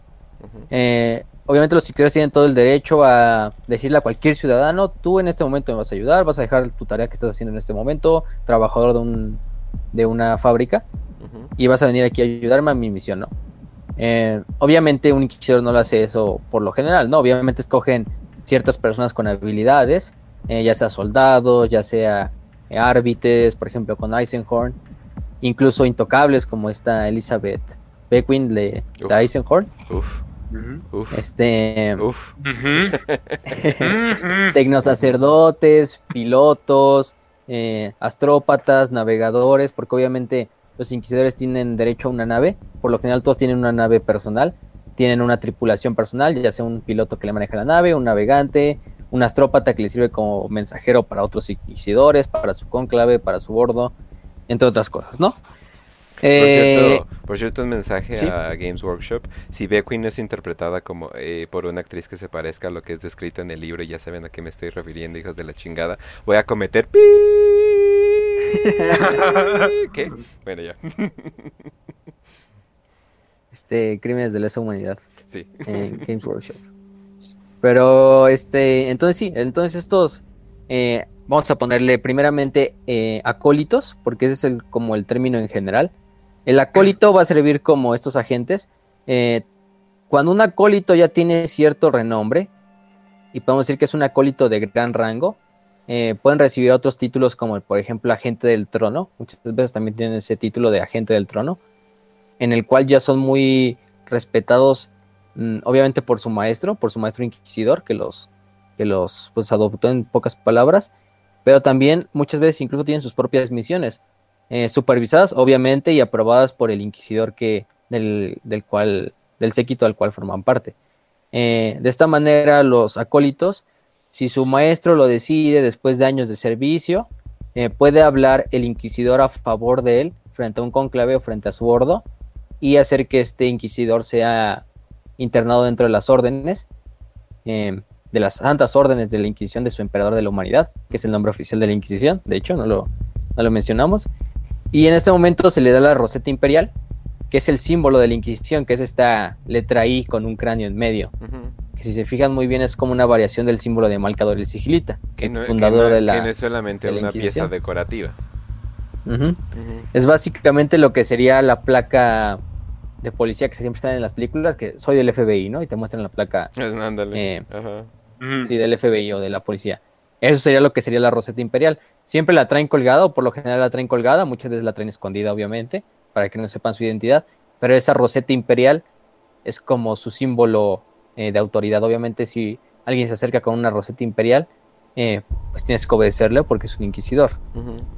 No sé si haya rosetas eh, piratas o que las venden en el mercado negro, pero Eh, Pero eh, supongo. el, pedo, el pedo es de que se supone que tiene un buen de cosas biométricas, ¿no? Entonces, sí, o sea, hacer, hacer el engaño sería como que casi imposible, ¿no?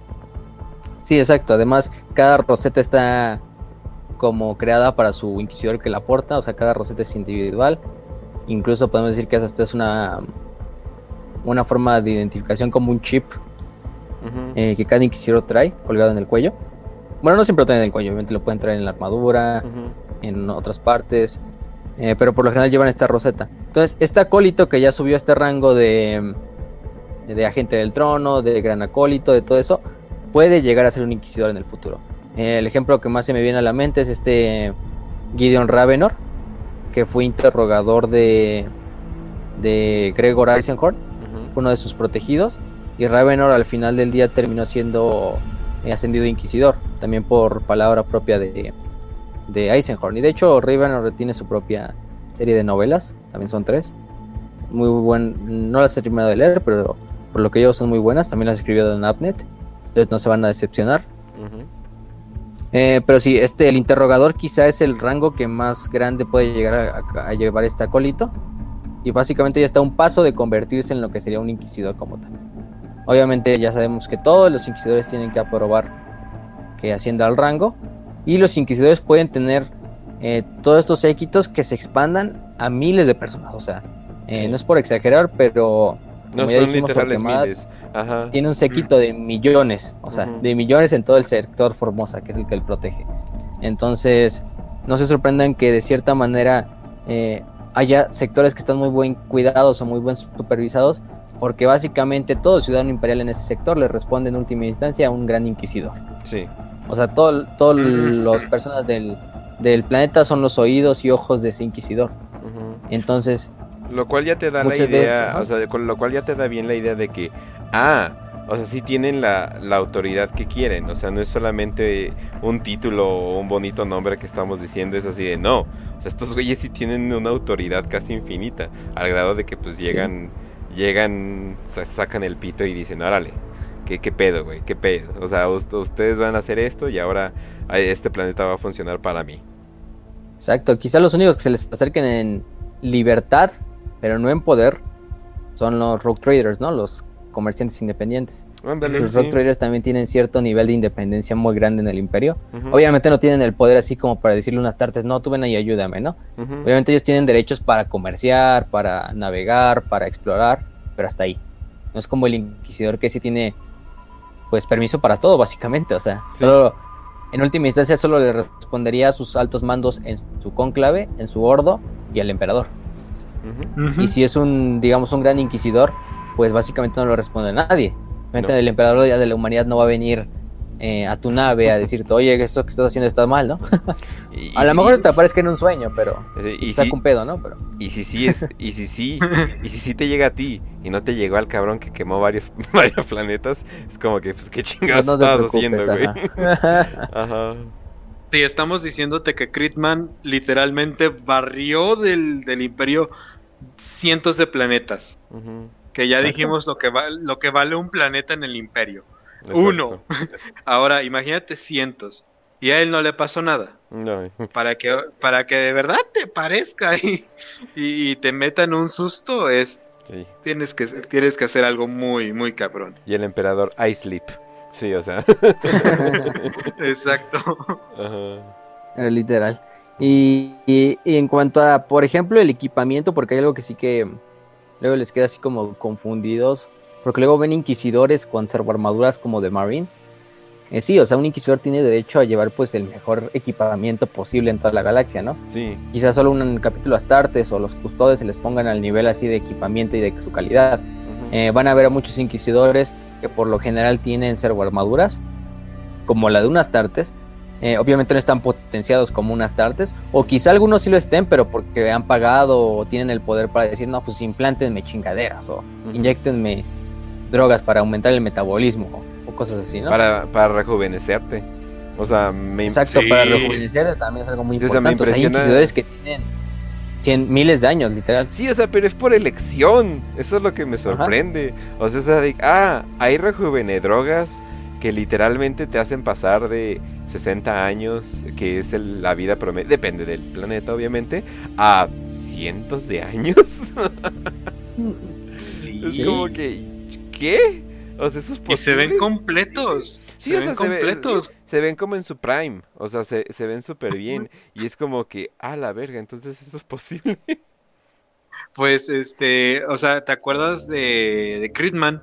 Critman literalmente pasan 200 años de que pasa una campaña tiránida a otra y él se sigue viendo entero. Sí. 200 No, es lo años. cagado. Sí. Eh, de hecho, junto a esto de las rejuvenedrogas, eh, también tienen los, los. O sea, un inquisidor, obviamente no va a vivir una vida pacífica, entre comillas, no, se la va- no va a tener vacaciones ni nada de esas cosas por el estilo.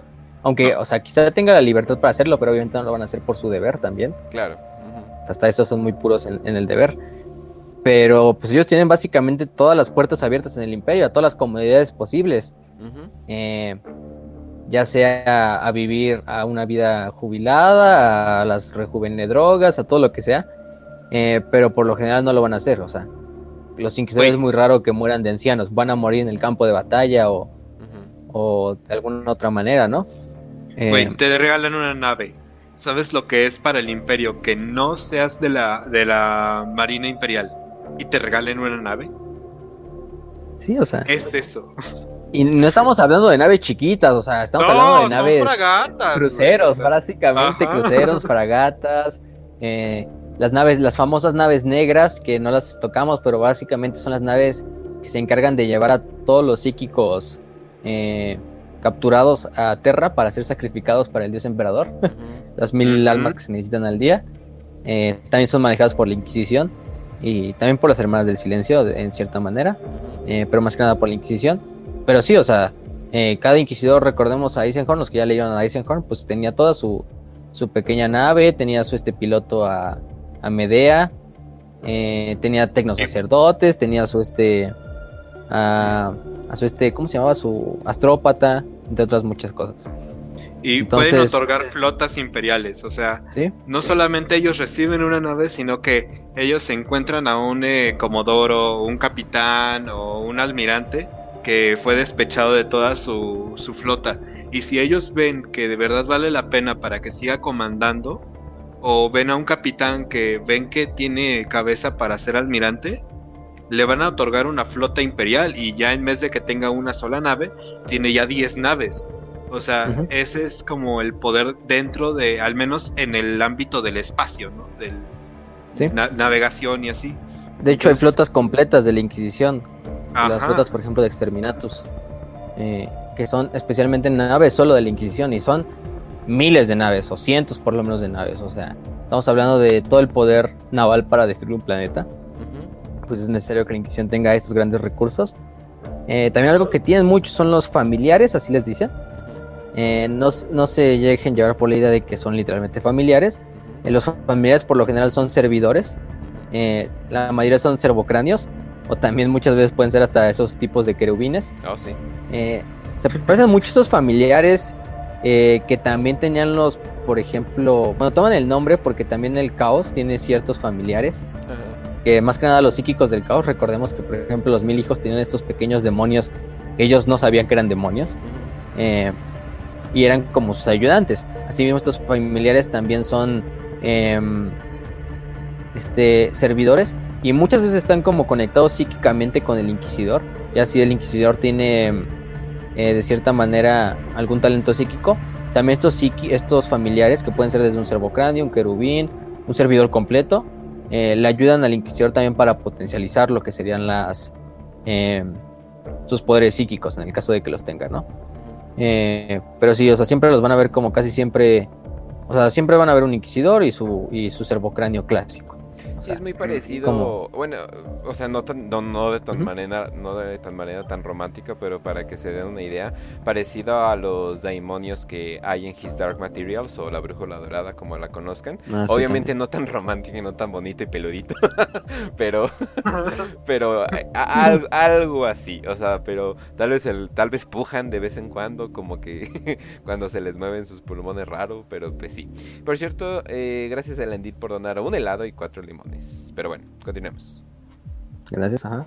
Eh, incluso también hay hasta unas águilas, unas águilas que se llaman Cyber Eagles. Sí. Son como aves mecánicas. Eh, por ejemplo, me acuerdo de este Torquemada que trae su águila siempre en su hombro. Y también sirve como una.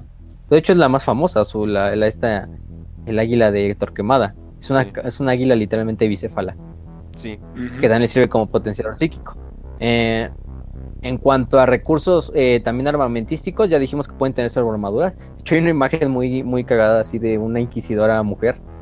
Está, o sea, está bien chiquita, pero está en una armadura como de Terminator, de exterminador de los marines espaciales, y se ve así la cabecita en medio de la, de la armadura. Obviamente no, no, no van a usar una armadura, una armadura como la haría un marín, obviamente, No.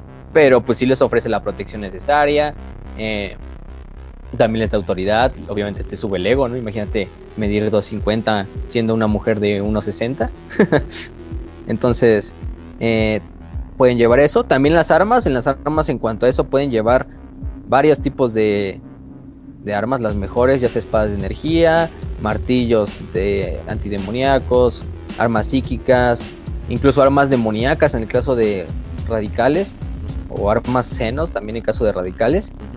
Eh, y eso sería en todo en cuanto a su equipamiento. También pueden llevar muchas veces tanques, rhinos, eh, pequeños transportes de tropas, incluso, por ejemplo, Valkyries, que son las estas como, eh, vamos a decirlo, como las los Beatles del Imperio. Estos como transportes de tropas aéreos. Entre otras muchas cosas, ¿no? O puedes, Eh. o puedes hacerle como Eisenhorn y tener de compa un Sí. demonio, ¿no? Pero. Sí, eso... mm, ah. Sí. Es- eso es, eso es lo más lo más exótico que puede llevar un, un inquisidor. No, sí. Eh, y creo que creo que para finalizar en esta parte Ujú. tenemos que hablar de las dos escuelas o de las dos filosofías de las que no hablamos. Sí. Eh, lo que serían las dos filosofías imperantes en la Inquisición eh, serían los puritanos y los radicales. Sí. Ya por el nombre se pueden dar una idea.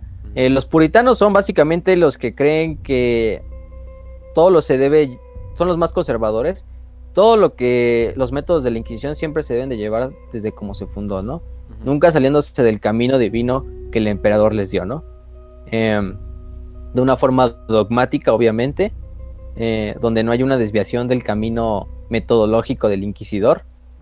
Mientras que el radical, por lo contrario, aunque cree en el emperador, aunque sabe, tiene su fe y todo eso, obviamente dice, pues si vamos a vencer al caos, a los aliens y a los herejes, pues ¿por qué no usamos los métodos del caos de los aliens y de los herejes, no? Eh, de cierta forma es em, combate fuego con fuego. Entonces, eh, ellos creen en cosas más, este, por el mismo nombre, radicales, que se salen del camino o de la senda del inquisidor. Ya sea usar armas demoníacas, usar armas eh, alienígenas, usar este Demon Host, que son como básicamente demonios esclavizados, como Eisenhorn. Exacto. Eh, entre otras cosas, ¿no? Eh, y estas cuatro, estas dos escuelas se dividen también a su vez en otras muchas subramas, en otras subfilosofías.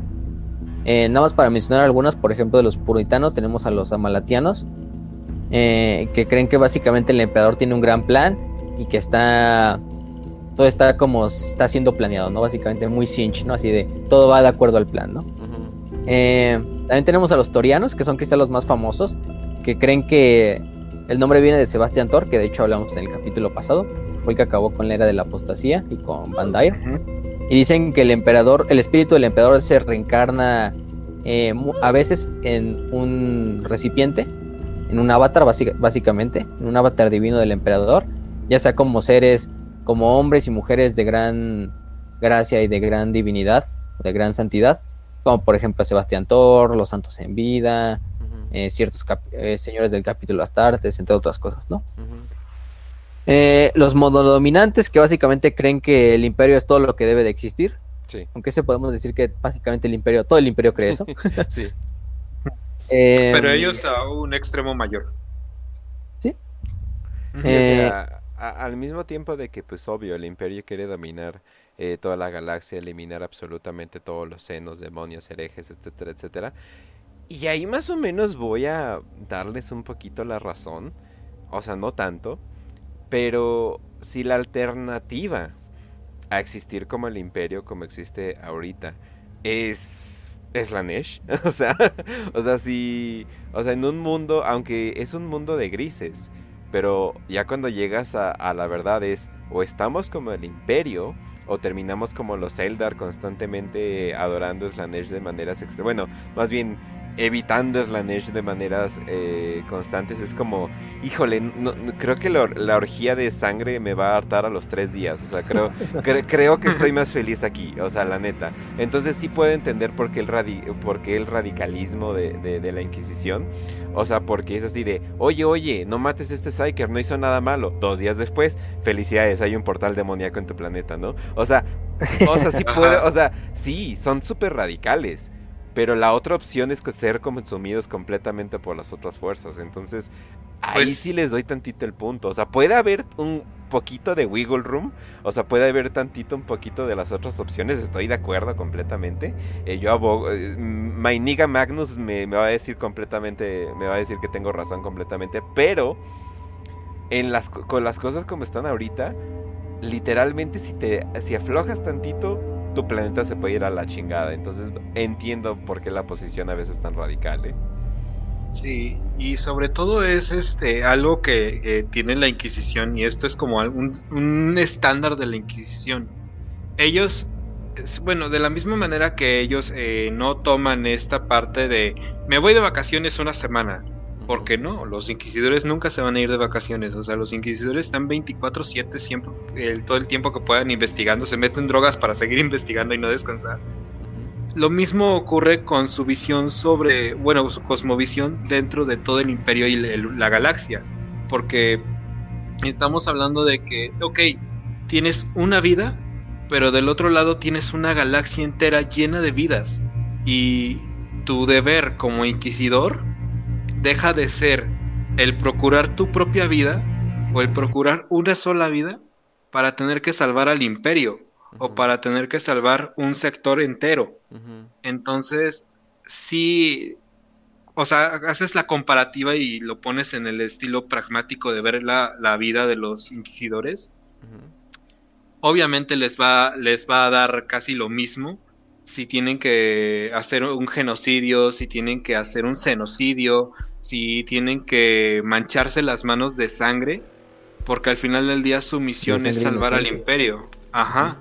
Lo mismo que pasó con los de Armagedón, con la Ordo Malius. O sea, sí, fue muy ojete lo que iban a hacer de exterminar a toda la población. Y fue muy ojete lo que hicieron de, bueno, esterilizarla.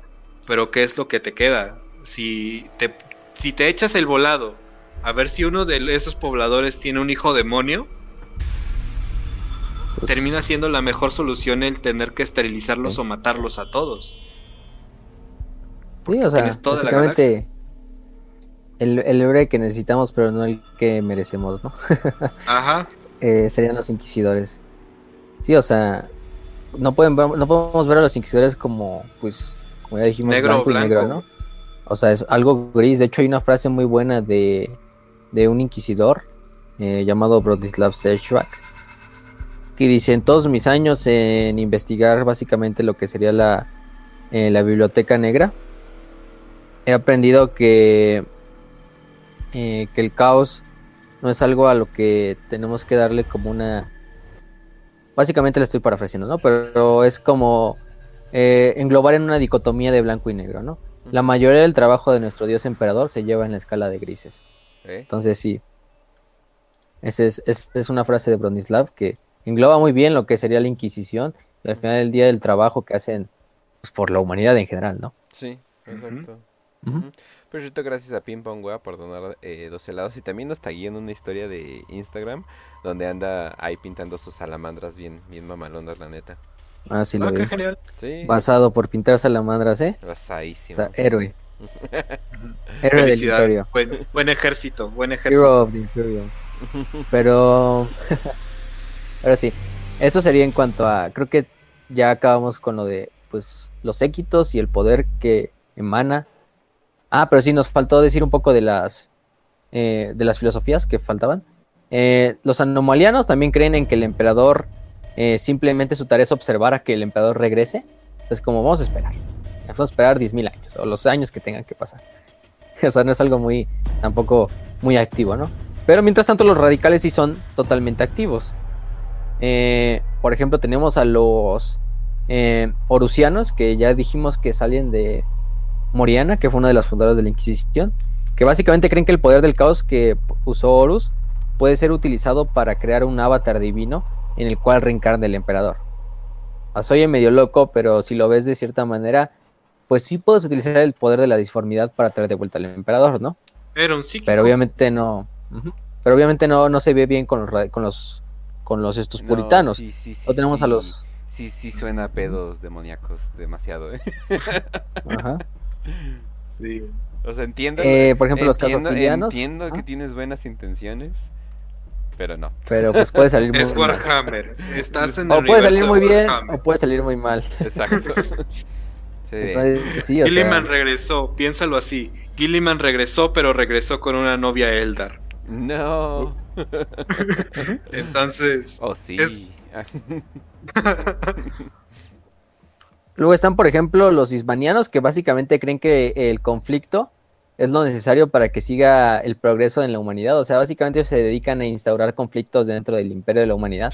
para que, pues ellos creen que el conflicto es la única forma en la que el, impera- el imperio sobrevive. Y en cierta parte tienen razón, porque Ajá. el Sí. principal motor del imperio es la guerra. Sí. O sea, incluso podemos decir que los isbanianos son de los más leales, porque, pues de cierta manera, siguen haciendo que el, el imperio viva. Y no hay otra forma más grande de perpetuar el imperio que con la guerra. Sí. Entonces, pues los hispanianos se llevan en eso el, eh, un premio, la verdad. Eh, otros que serían, por ejemplo, los em, los santistas, que de hecho Gregor Eisenhorn es uno de esos. Eh, son los que dicen, vamos a usar armas demoníacas o armas basadas en la disformidad eh, para acabar con los propios poderes del caos. Y bueno, Eisenhorn es el vivo ejemplo con su Demon Host, con Cherubael. Pero, Básicamente es un aparte clavo demoníaco. Bueno, o sea, él cae en ello, o sea, básicamente pues, porque no le queda de otra, pero eh, al mismo tiempo sí es como... O deben de ser los más puros que te puedas imaginar para poder controlar esas energías sin ser corrompidos, o se van a la chingada, o sea, y la cosa es de que, ¿y cómo mides? O sea, ¿y cómo mides, y cómo mides la lealtad que le tienen al imperio y al emperador, no? O sea, eso, ese es el problema, ¿no? O sea, no lo puedes Sí. meter a una máquina y decir, oh, tiene 900 puntos de lealtad, o sea, no, no sabes, o sea, ese es el problema. O le pasa como el de Astartes, el inquisidor de Astartes, que está en un momento rezando, buscando cómo penetrar eh, de manera disforme dentro de una bola gigante, y en el siguiente Uy. momento se está empezando a convertir en un maldito demonio, Ajá. y todo, y, toda una nave se te queda en riesgo por eso mismo. Exacto, sí. Sí, y por eso en ese momento justo los demo- los astartes, pum, ¿no? Un putazo lo matan. Exacto. O sea, Sí, o sea, no eran necesarias las balas, pero por si acaso. Ajá. Por si pues, acaso. para que, que no se levante. Y otro, otro, por ejemplo, los xenohibris, que creen que básicamente la humanidad debe aprender de los errores y de los logros de las especies xenos. Básicamente son los open borders. No, pero esos no, qué bien que son radicales y los purgan, ¿no? Ajá, sí, exacto. Pero, pero fuera de eso serían las, las más grandes subfacciones radicales. Ahí pueden encontrar otras más. Pero en cuanto a importancia en el lore, esas son como las más importantes: los orusianos, los isbanianos y los santistas, o santismas, no sé cómo se pronuncia. Ujú. Sí, sí, sí.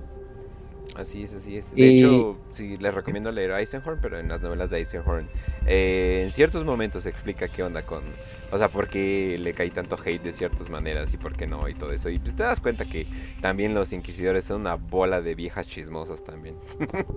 Exacto. De eso se trata la Inquisición.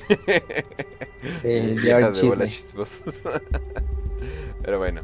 Eh, entonces, pasamos al siguiente tema que vamos a ver los inquisidores Sí, más el relevantes. chiquito. Y también, eh, ah, sí, ya es un tema chiquito, la verdad. eh, nada más porque vamos a pasar uno por uno así rápido.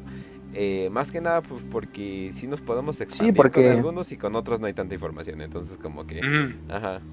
E- eso. Sí, además, tampoco, hay- tampoco les queremos spoilear tampoco para que obviamente lean las novelas porque valen mucho la pena. Ujú. Pero, pero pues básicamente, entonces empezamos con lo de los inquisidores o con lo del exterminatus.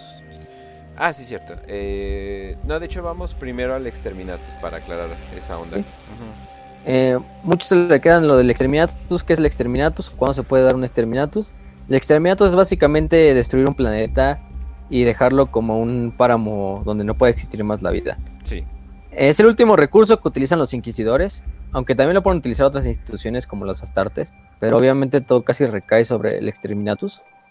Eh, cuando un planeta ya no es salvable, cuando un planeta ya es demasiado difícil eh, salvarlo o recuperarlo y la pérdida de recursos es mucho más grande de la ganancia, pues se puede mandar a hacer lo que se llama un exterminatus.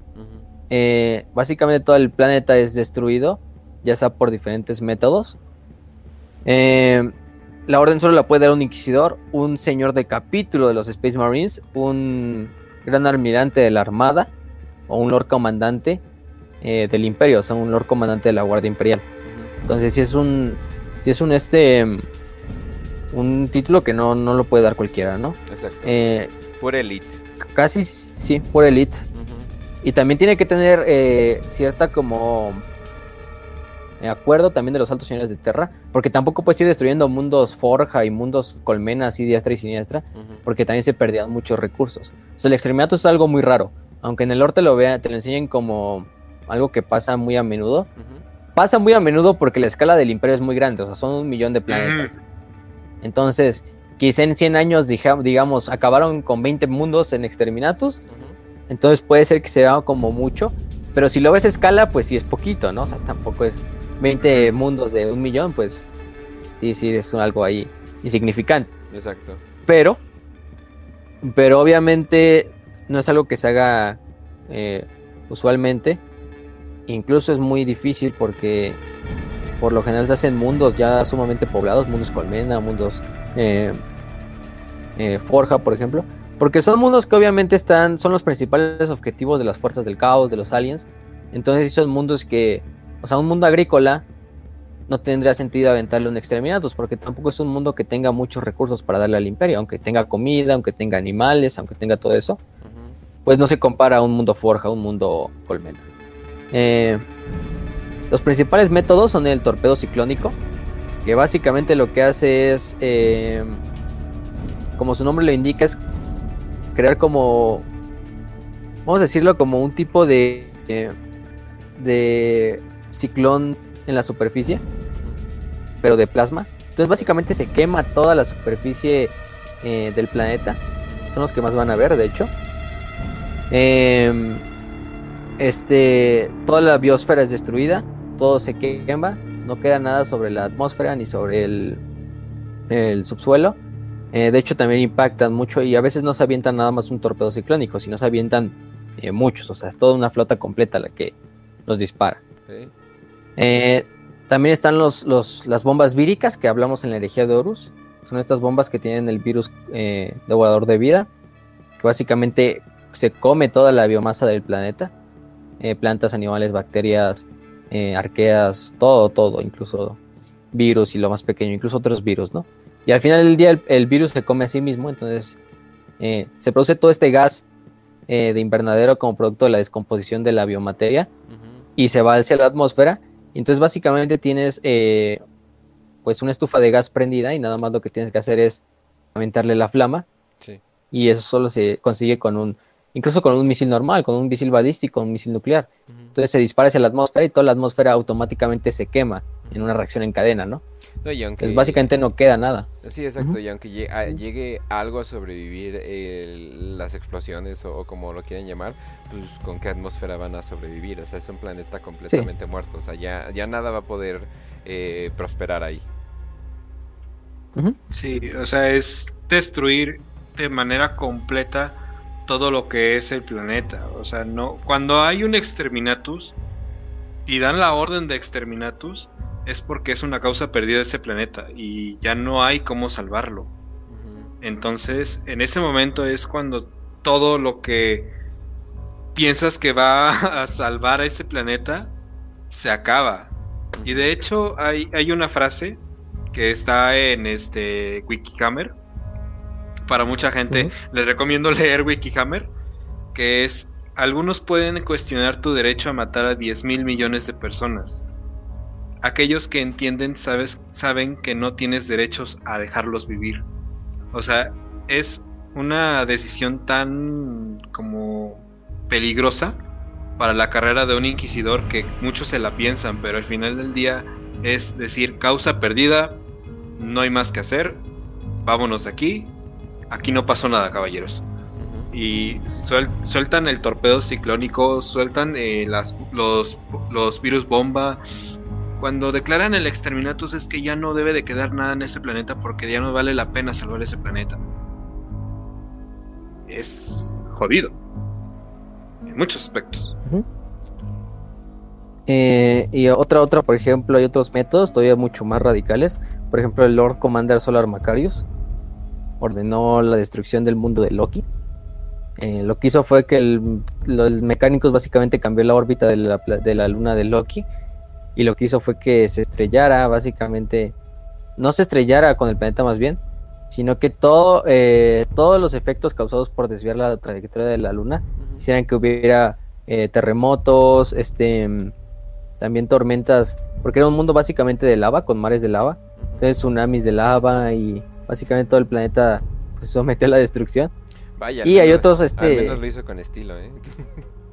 Ujú. Y hay otros métodos mucho más largos, así como puedes decir, no sé, literalmente bajar a todo un capítulo Astartes y que masacren a todas las personas una por una, entonces sí ya serían muy extremos. Y los autistas, cabrón. y es donde quizá Ajá, y es donde quizá Sí. quieras quieras matar a todos, pero quieres todo ese mundo para intentar repoblarlo en el futuro, ¿no? O, o a lo mejor Eh, en sí no es tal un exterminatus como tal, No. porque al final del día no se queda como un Creo mundo que- barrido. Creo que le llaman genocidio, creo que ese es el nombre. Sí.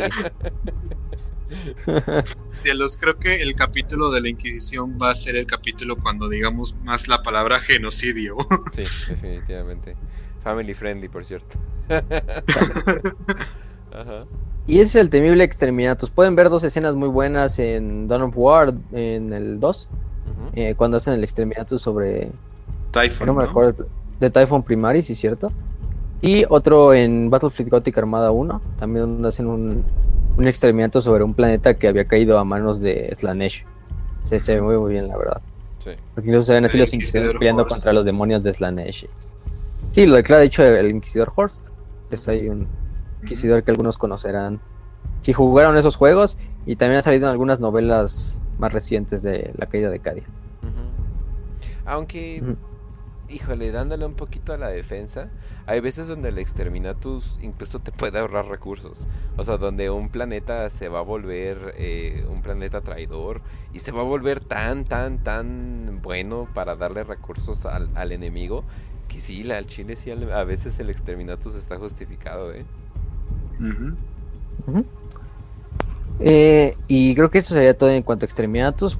Ya pasaríamos a lo que serían los inquisidores famosos, célebres, los más conocidos, porque hay bastantes. O sea, Sí. menciones en, en todo el material literario de Warhammer. Uff, o sea, Ujú. encontrarás una lista de chingos de, de, de inquisidores, pero, pero hay unos que sale, sobresalen mejor que otros. Entonces yo creo que el primero tendríamos que ir con, con Eisenhorn, ¿no? Que es el, creo que es el inquisidor que más todos conocen porque también es una de las series literarias de Warhammer más famosas.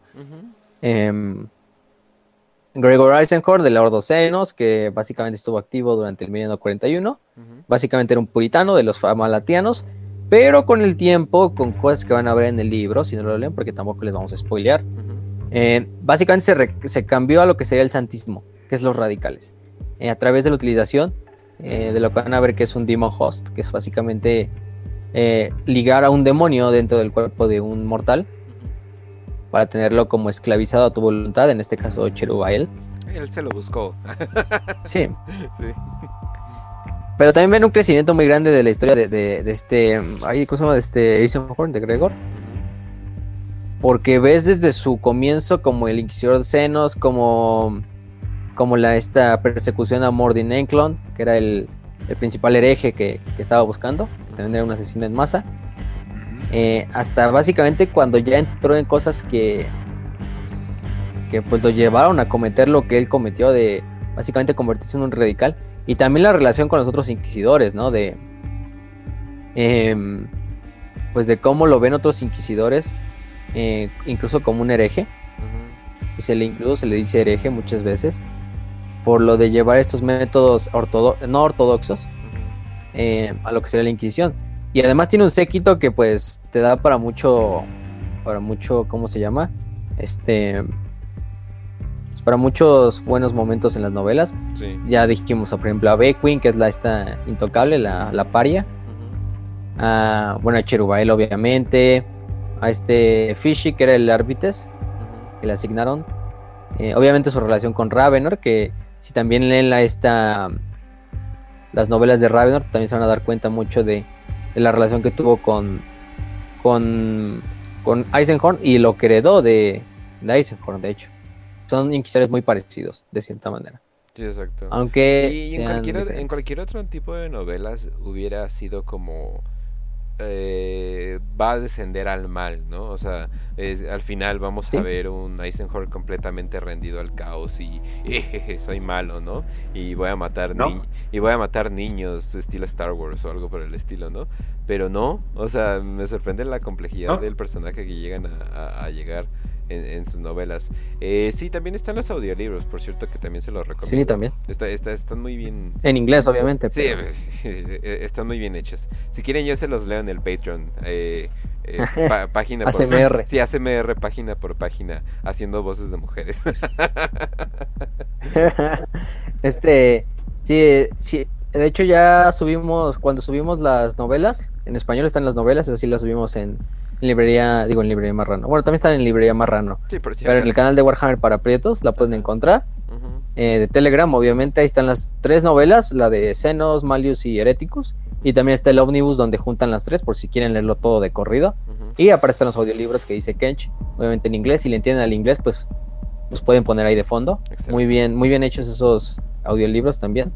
De hecho, los, los audiolibros de Warhammer son de muy buena calidad, tienen voces muy buenas. Top tier. Inclusive algunos eh, Sí. llegan a poner eh, sonidos ambientales y la madre. Y es como que, ah, cabrón.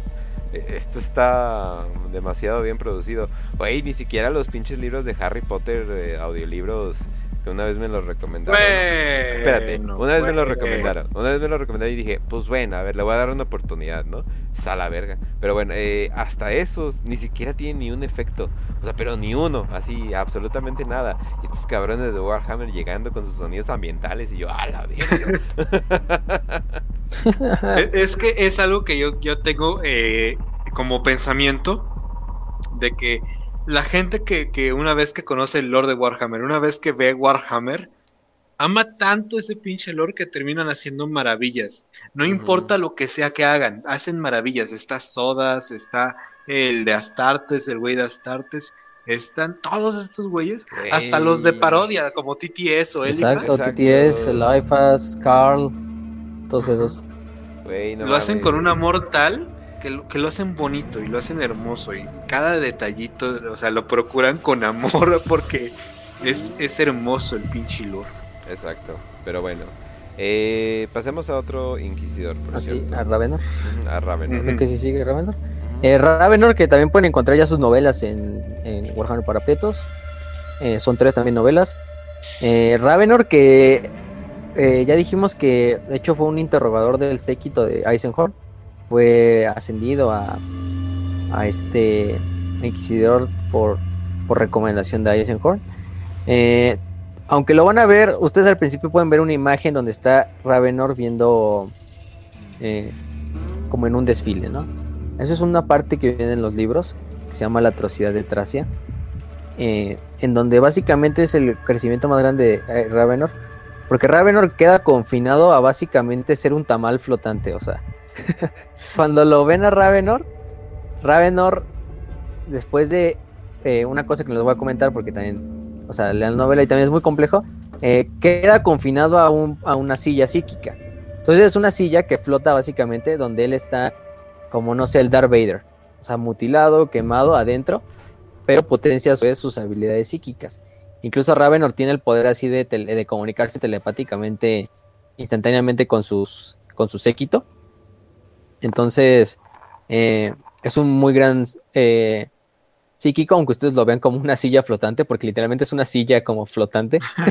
Ravenor. No está mal, güey. Ya no O lo voy a poder ver nunca más igual. Es el, el tamalito, ahí lo pueden, así lo pueden encontrar también. Es que sí, o sea, parece ahí un, un tamal. Eh, y también su séquito es un séquito muy interesante, o sea, tiene eh, desde el interrogador Caltonis, que es como su más grande pupilo y su protegido, hasta una Cara Soul, que es una de sus, este, como sicarias, que es una acróbata y una... Era una ex acróbata y ex, este, bailarina, o sea. Eh, por ejemplo, tiene a Sael, que también era un, o sea, literalmente es un niño de 14 años, em, que es este, ¿cómo se llama? Este, ay, adicto a, a, a Flex, que es como una droga, que Un viene como en unos pinches pedazos. Sí, es básicamente un cristal de Warhammer 40.000, Un pero saludo es a un chamaco de 14 años. Un morro ahí, y, y así, o sea, o sea, su séquito también quizá incluso es más, más extravagante que el del propio Icecorn. Y esa es, esa es la historia de Ravenor, obviamente. También le podemos dedicar un episodio completo a la serie literaria de Ravenor. Sí. pero les invitamos a que también la lean, eh, porque también vale mucho la pena. Es Dan Abnett, nunca se van a decepcionar si no es Dan Abnett. Incluso sus primeros libros, don- libros donde apenas empezaba son súper buenos. Entonces, sí, ese es Ravenor, Gideon Ravenor, el tamalito para, el, el tamalito. para los compas. Exacto, para los compas, para la perrada. Eh, ok, y también está eh, Torquemada Cotias, que lo hemos mencionado, pero ya para mencionarlo completamente. Torquemada, que es de la Orden Malius, es quizá el inquisidor con más poder de los top, sí, top 3 con más poder, que em, básicamente es el gran protector del sector Formosa, que es un sector, eh, si no mal recuerdo, en el segmento Oscurus. Ujú. Eh, sí, si no mal recuerdo. Eh, pero básicamente, como ya dijimos, Torquemada tiene a su, a su servicio millones. Y no exageramos con la palabra millones. O sea, todos en el sector Formosa, en todos los planetas del sector Formosa, de cierta manera están conectados a Torquemada. Eh, ya sea como un agente indirecto, como un informante, eh, como un agente de su séquito, etcétera. Eh, por su nombre ya se pueden eh, este este imaginar que viene de, de este del inquisidor español de la vida real llamado Tomás de Torquemada Sí, que sí que es uno de los más famosos de hecho creo que fue hasta fue el fundador Eh, de la Inquisición allá. sí, O sea, la Inquisición española la fundó. Y era conocido porque pues era básicamente o sea un gran celote y aparte era pues o sea muy puro de de, de fe no y esto es obviamente Torquemada quizá o sea ha peleado literalmente contra miles de demonios y el güey está intacto como si nunca le hubiera pasado nada. Eh, Y tiene el mejor el- martillo que he visto sí en el mucho Demon tiempo. Demon Hammer se llama de hecho y, y todo empezó porque básicamente era un inquisidor así que nadie pelaba.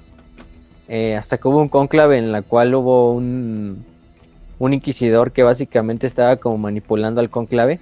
Pero un inquisidor que ya había caído en, en herejía. Básicamente estaba en contacto con las fuerzas del caos. Y ahí literalmente Torquemada va y lo, lo ejecuta en medio del cónclave. y, y a partir de ahí se convirtió pues en tanto en líder de cónclave como en líder del sector Formosa, literal. O sea, no hay nadie más poderoso en el sector Formosa que él. Em, ha peleado contra príncipes demonios y sin rasguños. O sea, durante la tercera cruzada negra estaba liderando caballeros grises en el sector Agripina. Y fuera de eso, pues ahí lo pueden ver como ese hombre pelón eh, con su armadura totalmente roja. De hecho, en TTS sale, hace un cameo en una parte. Están Sí, atacando el. Palacio Imperial. Con monos. Y con su acento súper, con su acento súper español. Y de su inglés así como bien, Bien roto. como decirlo, bien marcado. y bien roto también. Pero sí, ese, es- ese es el buen Torquemada. También está Coteas. Fyodor Karamazov. Ah, también Oh. un, un muy buen querido. Si han leído TTS, eh, pues van a conocer a Fyodor. Porque de hecho, eh, en TTS se nos da una, una pequeña historia de cómo tiene un problema con el eclesiarca Decius, que es el líder de la eclesiarquía. Eh, es quizá uno de los inquisidores más fanáticos, es del Ordo Heréticos, es amalatiano. Eh, básicamente son los que creen que no debe haber cambio, nada de cambio, todo tenemos que esperar el, plan del emperador que se lleve a cabo. Y hubo un gran problema con la eclesiarquía durante una durante una, ¿cómo se llama? Un problema con un... Hubo un, ¿cómo se llama? Un predicador eh, de la iglesia que llamado Icarael, que básicamente lo que hizo fue eh, idear toda una como contra... contra cruzada contra unas fuerzas herejes. Pero básicamente era lo que era Sebastián Thor en su juventud, ¿no? Eh, obviamente a, a, Kar- a Karamazov no le, no le pareció muy bien. Finalmente se este, interrogan a Ikarael, lo torturan hasta, que, hasta la muerte. Y ahí hubo un problema diplomático entre Karamazov y Decius porque pues obviamente la eclesiarquía decía, oye, ¿por qué mataste a ese güey si era un, un ciudadano, y era un ferviente servidor del dios emperador, ¿no? Y el, este, y el Karamazov simplemente es como de, no, nunca puedes confiar en, en esas personas, ¿no? Pues, probablemente estaba manipulado por los dioses del caos, entonces tuve que matarlo, no me arrepiento de nada. y así Sí. he tenido ese De problema, hecho- o sea, De hecho, es este incluso odiado por otros sordos por, por esa como actitud tan errática que tiene. De él siempre tiene la razón. Y hay muchos inquisidores dentro del lore eh, que odian a Fyodor Karamazov, pero al mismo tiempo lo tienen que seguir porque es el alto señor de Terra. Entonces, sí, de es hecho como- es, creo- no sé si lo de representante inquisitorial es el, el cano, pero, o sea, por ejemplo, pueden ver la rivalidad que tiene con Decius en la serie esta de DTS, aunque es parodia, pues sí tiene partes que son del canon Sí. real, obviamente. Y pues la, la, la rivalidad entre Decius y Karamazo, pues sí es, sí es este real, sí es canon. Porque pues obviamente Decius no le pareció que literalmente torturaba por seis meses al pobre Icarael en su fortaleza personal, mientras todos los demás inquisidores del sector habían dicho, no, Icarael no tiene problemas, él es un conducto del emperador y todo eso, o sea, así le valió madres y fue y secuestró al Icarael hasta matarlo. La Inquisición, señores. Esa es la Inquisición y ese es Fyodor Karamazov, que lo pueden ver ahí sobre su trono junto a Dominic y el y el otro güey que nunca se mueve de la pistola, el Volter. Exactamente. Y también Es- está Jack Draco, por cierto. Sí, Jack Draco que también ya subimos su, su serie a, a la esta a la, a la librería. Eh, es la serie de la Guerra de la Inquisición. Jack Draco es un inquisidor que ustedes muchos lo conocerán porque es un, creo que es, es de los pocos humanos que ha entrado a la Biblioteca Negra. Hay algunos problemas de lore, de si es todavía canon la- algunas partes de las novelas, pero pues no importa, o sea, las pueden encontrar como eh, las tres novelas son Arlequín, eh, Draco y Hijo del Caos. Esas son las tres novelas. Eh, son unas novelas que básicamente se llevan entre lo que sería la eh, la propias, ¿cómo se llama? Las eh, el plan que intentaba Draco desvelar para un plan que intentaba acabar con el futuro psíquico de la humanidad, ¿no? Em, incluso en la de también, obviamente por el título ya se pueden dar que también hay Eldars.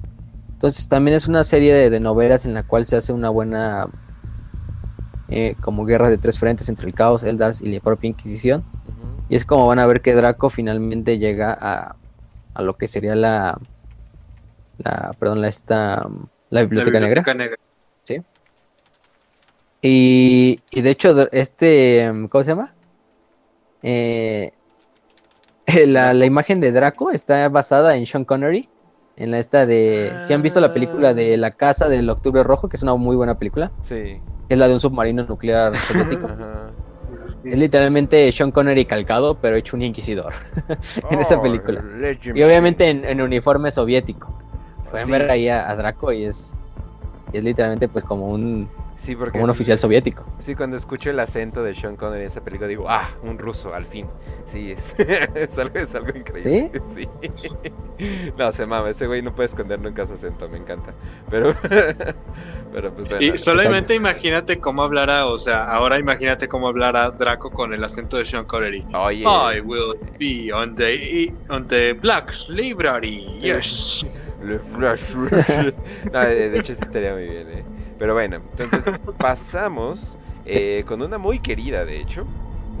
Estamos hablando de, de una, digamos, que sería top 3, si nada más contamos mujeres, obviamente, porque ahí luego, ahí luego, cuando las mujeres entran al Lord dicen, ah, pues quiero jugar con viejas, ¿no?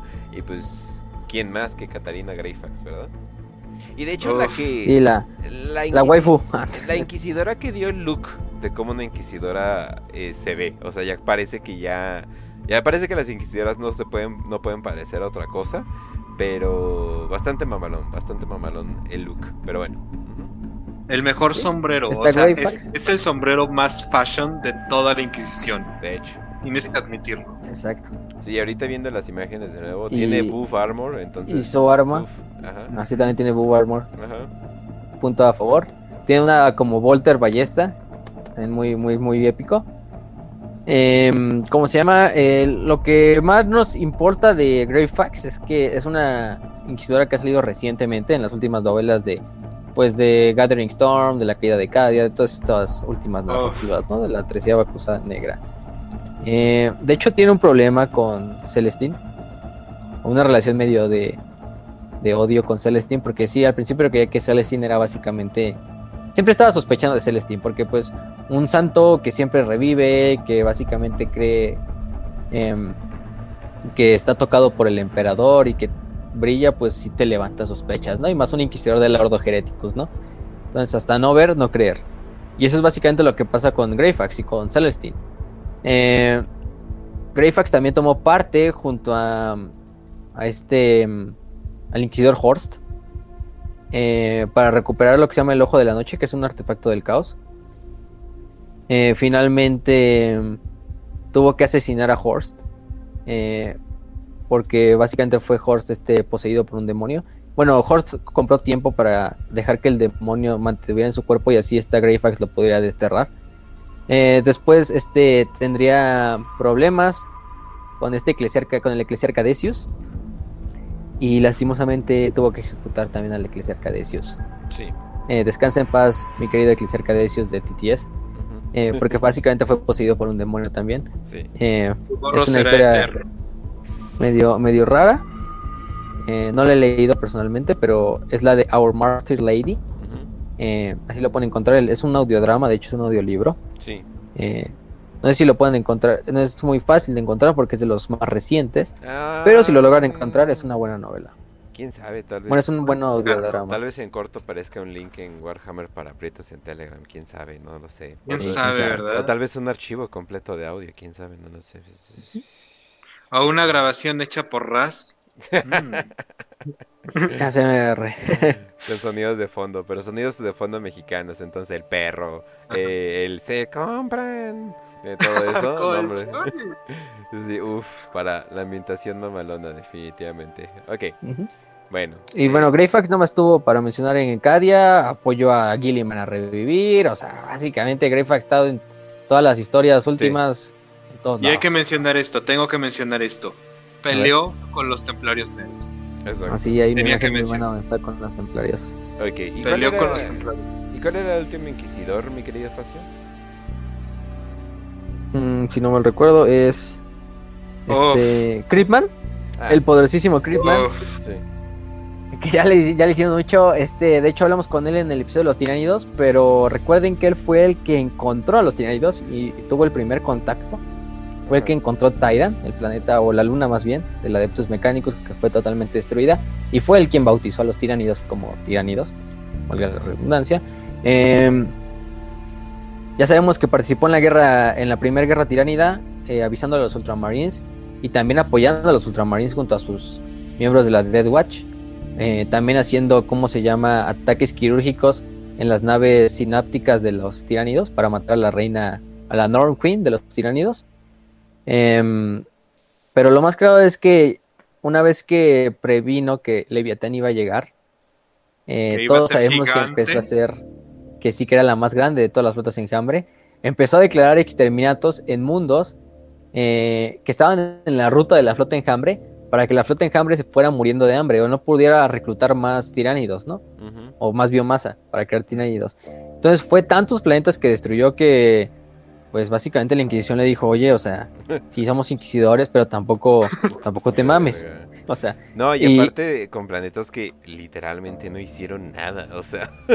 y planetas, o sea, planetas colmena, planetas industriales, o sea, estamos hablando de, de cosas grandes, ¿no? Planetas agrícolas. O sea, si mínimo hubieran sido planetas salvajes o planetas feudales o planetas eh, de agricultores, pues, pues hasta al menos pues puedes decir, ay, pues, pues a lo mejor sí, ¿no? Pero, pero, o sea, pasarte así de, no, pues planetas colmenas de, mi- mil, de miles de millones de habitantes, pues también, ¡pum! Y básicamente es lo que pasó con, así con es. Creepman. Aunque al ser desterrado de la horda y también quitarle como su rosetín, su rosetín inquisitorial, eso no lo, eso no lo detuvo de seguir participando en la, en la guerra tiránida. Y lo que hizo fue, él fue el que concibió el plan de llevar a la flota enjambre hacia el Imperio Orco de Octarius, Octarius. para que básicamente la flota enjambre, Leviathan y lo- el Imperio Orco de Octarius se estén peleando entre ellos pues hasta el fin, ¿no? Exacto. Aunque de cierta manera, pues también podemos decir que, pues a la larga la cagó, ¿no? Porque ya sabemos que quien salga victorioso de esa guerra, pues va a salir más fuerte que nunca. Sí, oye, aunque estaba también como, eh, eh, perdón, eh, tu- el, el link estaba en Reddit y tuve que entrar, perdónenme gente, pero está- estaba, viendo, No, eh. estaba viendo teorías y escuché una muy interesante de que, ya ves de que hay ciertos impactos psicológicos que tienen lo- los tiránidos, es así de, ¿y qué tal si ese güey le afectó? O sea, pero ¿qué tal si ese güey le afectó de más? O sea, simplemente el, ser, hecho- el, el ser testigo es como que, holy shit, es como que De hecho, hay una parte. Ajá. O sea, de hecho, hay una parte donde eh, Creedman se conecta de manera simbiótica con la mente enjambre. Sí, exacto. Y es, y es ahí cuando ve toda la, la dimensión que tiene la flota tiránida real. O sea, que puede devorarse Y de milagro no le explotó el cerebro. Exacto, o sea, ese es el poder de Critman. Y, y Sí. sí, o sea, sí es lógico que lo que lo que dices que a lo mejor se quedó loco o a lo mejor sabía lo que iba a pasar si esa flota tiránida tocaba a esos planetas. Entonces, lo más lógico es un inquisidor, va a ser pragmático, destruir los planetas. Exacto. Y pues nada más velo, tiene un libro en la, en la frente, o sea, ¿qué más loco quieres estar? Ese es el mejor libro que he visto. Pequeño, ¿Quién compacto. qué diría este libro? Quizás este libro de. de. de senos, ¿no? Literalmente. Ajá. Exactamente. Pero bueno. De hecho, hasta hace cameos en las novelas de. eh, de Saga Kane, en la de The Last Ditch. Un como. Bueno, lo mencionan un poco y de hecho creo que sale. O sea, ese güey está ahí como. ¿Quién sabe qué habrá sido de él? No hemos tenido hasta una. Eh, Pues te digo, o sea, hay una teorías o sea, va, sigue vivo, pero simplemente está ahí como peleando a los tiranidos desde las sombras. De hecho, se supone, te digo, la Dead Watch sigue teniendo relaciones con Critman porque es el que más información tuvo, obtuvo de los tiránidos. Entonces, la Dead Watch acude a Critman en algunas ocasiones para que le, les diga cómo, cómo actuar en tanto a, a la amenaza tiránida y así evitar que entre o penetre más en el imperio de la humanidad. Entonces Critman les dice, no, pues este, chingate a esta sección de los Tau y vas a ver cómo los tiránidos no van a entrar a, a ultramar. Ah, ok, vamos. Y la Death Watch hace las operaciones que tiene que hacer para que los Tau sean los más jodidos por los tiránidos en vez de eh, el imperio de la humanidad. ¿Sí? Y bueno, eso sería en todo en cuanto a. Entonces hay otros, hay muchos más. eh, Sí. Nada más para mencionar algunos: Bronislav Shesbak, que es de Ordocenos. También un- uno muy, muy basado, porque básicamente también llegó a la que sería la Biblioteca Negra, Em, donde pasó bastante tiempo aprendiendo del caos. De hecho, es el que dio la frase esa de que el emperador trabaja en una escala de grises. Sí. Eh, Tyrus, que también es un inquisidor cazador de brujas, es- y es un seguidor acérrimo de la Inquisición y de la filosofía dominante. Lo van a ver en su armadura muy, muy grande. Em, y otro, por ejemplo, sería este. mm, Ah, se fue el nombre de este. Ah, de Horst, que ya lo mencionamos un poco, que sale en Battlefield Gothic Armada. Em, que para Gothic Armada 2 ya se dice que falleció. De hecho, se dice el Inquisidor Horst falleció en dando su vida. Y pues es lo que ya hablamos de que eh, murió eh, acabando con un demonio. Bueno, dándole tiempo a Greyfax para que matara al demonio eh, que lo poseyó. Oh, Y pues por mencionar algunos serían los más importantes. Oh, sí, oh, sí. Pero bueno, entonces eh, pasamos ya 5 de 5, ¿verdad? Sí, ya, para... Sabía que iba a ser un Terminar, episodio, sabía que era un- iba a ser un episodio largo, entonces no se preocupen. Nuestro, creo que ha sido nuestro episodio más largo, aunque no sé cómo el de las armas de batalla duró dos horas y media, lo sentí más, más bajito. No, no, yo creo que este lo que pasa es que son muchos datos. Sí. Entonces sí está... Pues digo, para la, para la organización más grande de todo el imperio, pues está bien, ¿no? Como Sí. que tiene sentido, ¿no? Entonces, y a la que más le explotamos. Entonces, bueno, la primera pregunta nos las pregunta eh, C Alerta Beige, que nos preguntó la otra vez.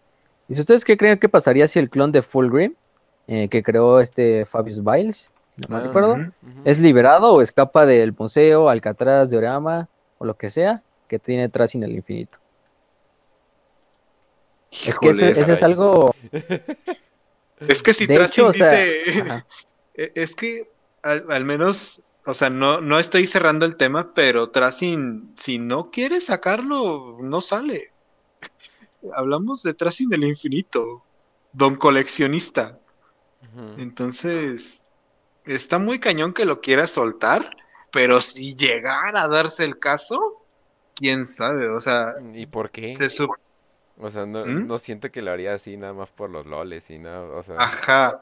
Ajá. No, lo haría a cambio de algo. Y para empezar, y ahora, es el clon de Fulgrim. Sí, es- sí es un primarca y todo lo que quieran, pero no sé, eh, Fulgrim al final era, sí era muy poderoso, pero en su forma demoníaca es todavía más poderoso que su Sí. forma eh, humana. Y el clon está en la forma humana, si no mal recuerdo. Un trapote de Entonces- tres metros. Sí, y básicamente el clon no tiene alma y nada más es como Ajá. un... Sí, Es o como el clon de Horus, que simplemente era como un caparazón ahí. Tendría o la fuerza de una simplemente- super máquina, pero no. Pero creo que lo que pasa es que creo que es un clon leal. O sea, si no mal recuerdo el clon de Fulgrim, porque no, no me he leído muy bien esas novelas de, de Fabius Bayo, es un, es un clon leal. O sea, el clon es este, es un clon perfecto, pero mantiene la, la personalidad leal de, de Fulgrim. Pero si llegaran a pelear, pues obviamente ganaría pues Fulgrim Sí. demoníaco. O sea. Lo, ma- lo malo es Sí. que es Fulgrim. Exacto. Ajá. No, no sabemos qué pasaría primero, si el Fulgrim demoníaco quiere preservar al Fulgrim normal clon solamente porque está guapo. Considera eso. Buen punto. Está Y ya, ya con eso de que, de que acaba de salir la miniatura de Sigvald de Warhammer Age of Sigmar, Sí. que es el campeón de Slanesh de, de Warhammer Fantasy, y que muchos están viendo, o sea, literalmente es, creo que esa miniatura, si le pusieras la parte de arriba al cuerpo de Fulgrim de serpiente, tendrías una miniatura de Fulgrim muy buena, no como ese Fulgrim horrible que tenemos. Pobre Fulgrim, ¿qué le pasó? O sea, Sí. De hecho. Pero tiene Son las consecuencias de ser metrosexual, banda. No sean metrosexuales, terminan siendo serpientes gigantes extrañas. Eh, sí, e- e- ese es el problema. Con seis brazos o cuatro brazos. Yo no me acuerdo cuántos brazos tiene, pero sí. sí, tiene como cuatro ya. Sí, Pero sí, oye, está horrible. sí, a- a- terminó siendo un Eh. pitote, F por él. Pero bueno. Bueno, la siguiente nos pregunta Manuel Asensio Sares y dice, ¿cómo creen que acabará Abaddon? ¿O qué primarca acabará con él? Si es que acaba, ¿no?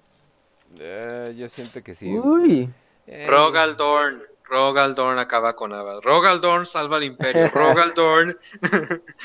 se vuelve emperador. Ah, Eh, quizá, quizá, ojalá algún día. no sé, Gilliman ya peleó, de hecho, en contra Sí. Abaddon.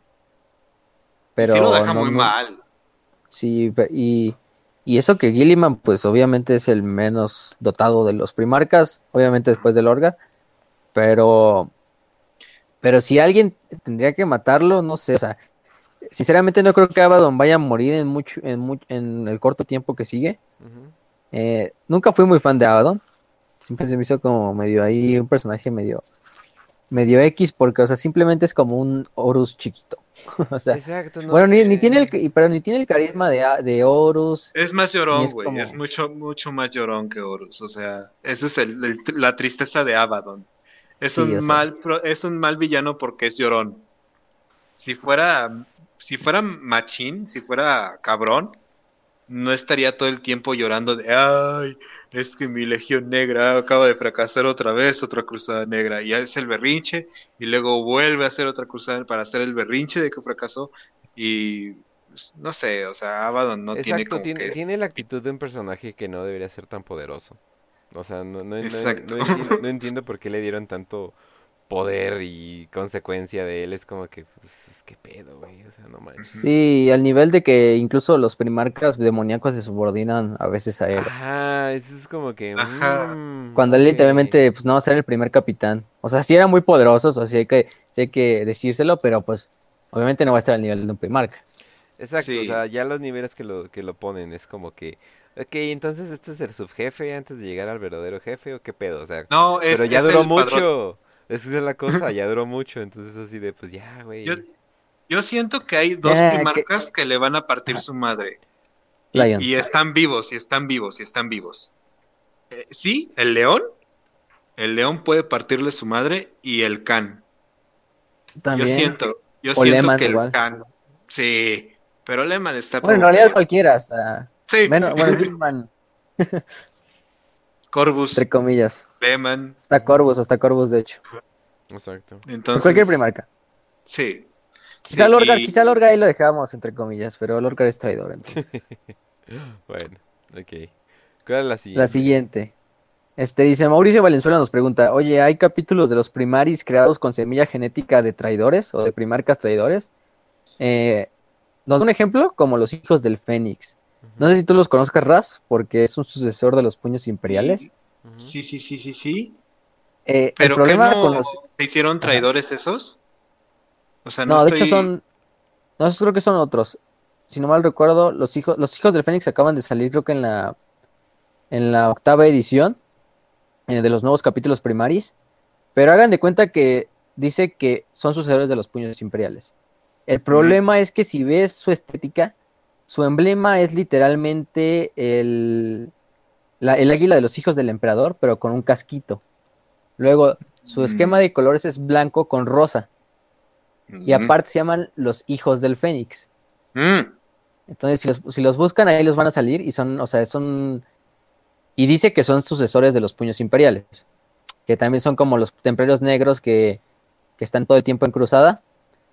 Pero si tú ves por la- los guiños que te dan, pues obviamente están dando como que Cole, el Belisario Cole, que creó los primaris, sí está como trabajando con, con, Con semilla, semilla- genética de otras, de, de primarcas traidores. Pues es Y que eso ya se veía desde los desde capítulos normales. desde los cuervos sangrientos. Ajá. Exacto, o sea, los cuervos sangrientos está la teoría fuertísima de que son de los mil hijos. ¿Por qué? Porque, pues, güey, tienen un chingo de, de psíquicos, De obviamente psíquicos. para justificar, pero el, el juego de Dawn of War, pero son muchos psíquicos. Y, güey, no es normal que un capítulo tenga tantos psíquicos. Entonces, e- este es de capítulos normales que sí tienen como que ese guiño guiño a, a legiones traidoras. Y de hecho hay este capítulos como, ¿cómo decirlo? Traidores, que son de legiones eh, leales. Hay legiones, hay, hay capítulos traidores de legiones leales como de provenientes de los eh, Los igual de caballeros los- astrales, por ejemplo. Ah, no, los estos Astral Claws creo se llamaban. Que se convirtieron en los corsarios rojos. Exacto, y o sea, hay unos que literal, o sea, entraron a, al planeta de Slanesh y nunca regresaron porque pues se hicieron leales a Slanesh. No me acuerdo el nombre de ese Sí. capítulo. Pero, Y, o o sea- Ujú. ¿a qué ibas? Es que... Ah, no, no, está bien. No, sí, sí. le- Ah, ok. Eh, o sea, como tal, sí puede haber eh, primaris, porque finalmente los primaris son creados, eh, o sea, Belisario Skull los hace, como los lleva trabajando desde antes, como más o menos un poquito antes de la herejía, y es un Sí. proyecto que lleva, o sea, 10.000 años, entonces es muy probable que sí tenga esa, esa como semilla genética todavía, porque está tomando semilla genética de primarcas en general. Y sí, a lo mejor tienen esas características. El tema es que los tienes que disfrazar de cierta otra forma, como por ejemplo en este caso, que los que dices que son de los este, puños imperiales, pero la estética, la forma, o sea, to- todo su, su forma, pues no son de puños imperiales. Y no sé, yo tendría que investigar si tienen la, la- los defectos que tienen los, este, la semilla genética de los puños imperiales que sí es una semilla genética que tiene algunos defectillos por ahí, pero, o sea, a, a lore, hablando de lore en general, pues es que es un proyecto que lleva 10.000 años, entonces antes de 10.000 años pues había primarcas y todos los primarcas eran legales, Ujú. eso es, probable. Pues sí. Y, y también, o sea, hijos del Fénix. ¿Quién le decían el Fénix? Obviamente a Fulgrim. eh, colores rosas y blancos. Su emblema es básicamente el emblema de los, mil- de los hijos del emperador. Eh, y también se menciona que es un capítulo que lucha, pero hasta hacia la perfección. O sea, sus, sus estos. Sus movimientos son así, quizás así como incluso medio ostentosos cuando pelean. Pero Solamente falta que me digas que no pueden ¿Sí? comer 5 kilos de tortilla y un litro de coca de desayuno. De desayuno a la verga, ok. Sí, o sea. Y no, se- no se sorprendan que Cole esté manejando semillas genéticas rarillas ahí por ahí. De hecho, muy importante. Y ya las últimas dos preguntas son de. De hecho, nos preguntaron en Telegram. Ajá. Hasta que alguien usó los comentarios de Telegram. Ué. ¡Finalmente! Gracias, Ramón Saldaña, por tus dos preguntas. Bueno, fueron tres, pero una ya la respondimos básicamente. Eh, y las otras dos, eh, dice: He visto el webcomic de los Rock Traders y veo que hay un Eldar. ¿Es posible que un Seno trabaje con los Rock Traders? Sí. Sí, a ver. Sí, súper sí. Sí, pero eso ni siquiera se duda, es más, la independencia que se le da a un rock trader es como, o- sea, la independencia que se le da es también en parte como, sé que vas a hacer cosas que no nos van a agradar, pero nos va a agradar los resultados de, entonces, no vamos a ver qué estás haciendo, pero ¡Ey, mira, un chingo de armas! No sé de dónde salieron. Mira nomás. Oye, ¿esa es una insignia de orco? No. o sea, ya, o sea, pero simplemente como que así te, así te vas. Pero sí, los Rock Traders trabajan constantemente con senos. Inclusive, son amigos de senos. Entonces imagínense. Sí, o sea, súper sí. Son, son los, Mm. son los piratas, son los corsarios, o sea, están basados Ah, en los corsarios que usaba la, Eh, la corona. Haka dice en tele, ya se puede comentar en Telegram. Si habilitas que tu canal pueda tener comentarios, ya puede tener comentarios, sí. O sea, no en todos, pero sí. También, Sí, sí. también pregunta. Si no saben cómo comentar en Telegram, Ajá. Eh, en los canales, en el canal de Warhammer para prietos, ahí van a ver los cuatro emojis, bueno, los cuatro emojis, sí, que se ponen debajo de la, de la imagen o de lo que se publicó. Y el cuarto es el, un globito. Ajá. En el globito pueden meterse y ahí pueden comentar. También dicen, Para los que no pregunta, ¿con Warhammer puedo conseguir una novia gamer? Voy, te metiste en el lugar incorrecto para encontrar mujeres, ¿eh? ¿Cuánto es nuestra población femenina del podcast? 0% ya. 0% basado. Tuvimos creo que un trapo antes que una mujer. Teníamos, no, te- bueno, seguimos teniendo el, el- el trapo, que no, que no sabemos qué pedo, ¿no? Pero teníamos una mujer escuchando, bueno, un por ciento, ¿no? Escuchándonos de, de mujer. Sí. Y luego bajó a cero y así de basado. pues es que no. Aunque en la página ya he visto bastantes, pero, pero Sí, quizá también son No, no, no. fake, o sea, fake, obviamente, cuentas fake. Obviamente hay, obviamente hay, hay ciertas cosas que sí les atraen, pero pues es un tema muy masculino, o sea, estamos hablando de guerras, organizaciones, cosas autistas, entonces... de es, Sí. güeyes, eh, sí, de güeyes que son testosterona. Sí, exacto, o sea, eh, tal vez a las mujeres les atraiga Slanesh o algo por el estilo, no sé, pero, o los Eldar, ¿no? O sea, que, que, que sí he visto, a mí mi morra cuando juega Dawn of War 2 juega a los Eldar, ¿no? Y literalmente dice, ay, es que están bien bonitas las monas, o sea, nada más por eso, o sea, pero, o sea, pues sí, es una vieja, o sea, eso es lo que espera, o sea, Sí, o sea, no mames, juega League of Legends por las viejas, o sea, no mames, o sea, o sea, o- o- obviamente eso les van a traer, pero cuando ves a puro tipo así, pues no es tan atractivo para las mujeres, pero está bien, pues, ellas pueden tener sus hobbies, nosotros podemos tener nuestros hobbies, chingada madre, pero bueno. Y la última pregunta es una pregunta que tuve que entrar a Reddit para, para investigarla. Ya ves, ya ves. Perdóname, gente, perdóname, gente. Nada, pero. Sí, es- dice, ¿hay algún deporte como Blood Bowl en 40k? Y de hecho no, no había preguntado esa, esa pregunta, hasta ahora, de los deportes. Como Blood Bowl, no tal, porque Blood Bowl es como un universo espejo de Warhammer Fantasy. Básicamente, en vez de, de, de solucionar todo a través de la guerra, lo solucionas a través de partidos de fútbol americano. Sí, o sea, es y- más pero como es un un fútbol de americano del fantasy. estilo Warhammer. O sea, es un es fútbol americano Warhammer. Así entre orcos, Skaven, el imperio de Warhammer Fantasy, elfos, todo eso, ¿no? De hecho van a sacar el Blood Bowl 3, lo anunciaron hace como unos meses, sí. Pero como tal no hay eso, pero lo que encontré fue que sí, en, en las novelas de Safai Kane se menciona que hay un deporte llamado Scramble, ujú, eh, que juegan de hecho en la escuela Progenium mucho, eh, que es muy... eh, que es de contacto. Básicamente por lo que te dicen es básicamente rugby del futuro. ¿Por qué no Eh, me sorprende que haya sido en las novelas de Sayaf Skane? Sí, o sea. Y de hecho, hasta Saya Fasken dice que uno de los equipos más. El equipo más agresivo y el equipo más. El mejor de todos los equipos de la escuela Progenium. Siempre es el equipo que van a ser sororitas. De las que van a ser hermanas de batalla. Las que van a ser reclutados para las hermanas de batalla. Es el mejor equipo de la escuela Progenium. Exacto. Entonces, No, pues si no, no le vería mucho. Es que, híjole, practicar un deporte con otra raza significa que hay, hay cierta amistad, ¿no? O sea, Sí. o sea, no, o sea, pero sí, o sea, hay- obviamente hay deportes extremos. Oh, no, ponlo así. Me imagino que en algún lugar del caos hay algo parecido a Blood Bowl. Lo cual hacen para entretenerse. Para los que no sepan, Sí, bueno, de hecho, Tiene que ser en un planeta de para obviamente. los que no sepan, en Blood. Bowl, Blood Bowl es básicamente fútbol americano, pero con mucha sangre. O sea, con muchas muertes, con mucha sangre. Y de hecho, una estrategia muy complicada, ¿eh? O sea, a mí me sorprende cuando trataron de explicarme cómo se juega Blood Bowl, como que mi cerebro se apagó a los 10 minutos y yo así de, holy shit, sigues hablando. como que la neta sí está difícil. Y eso que yo juego Dawn of War. eh, Do- Fue- Dawn of War 2. o fue sea, basado en el juego de mesa. Y ahí están los tres videojuegos que han salido. Bueno, dos y el que va a salir, ¿no? exacto. Y obviamente nada más de no podemos olvidar, no podemos olvidarnos del deporte más importante de Warhammer, Regicide.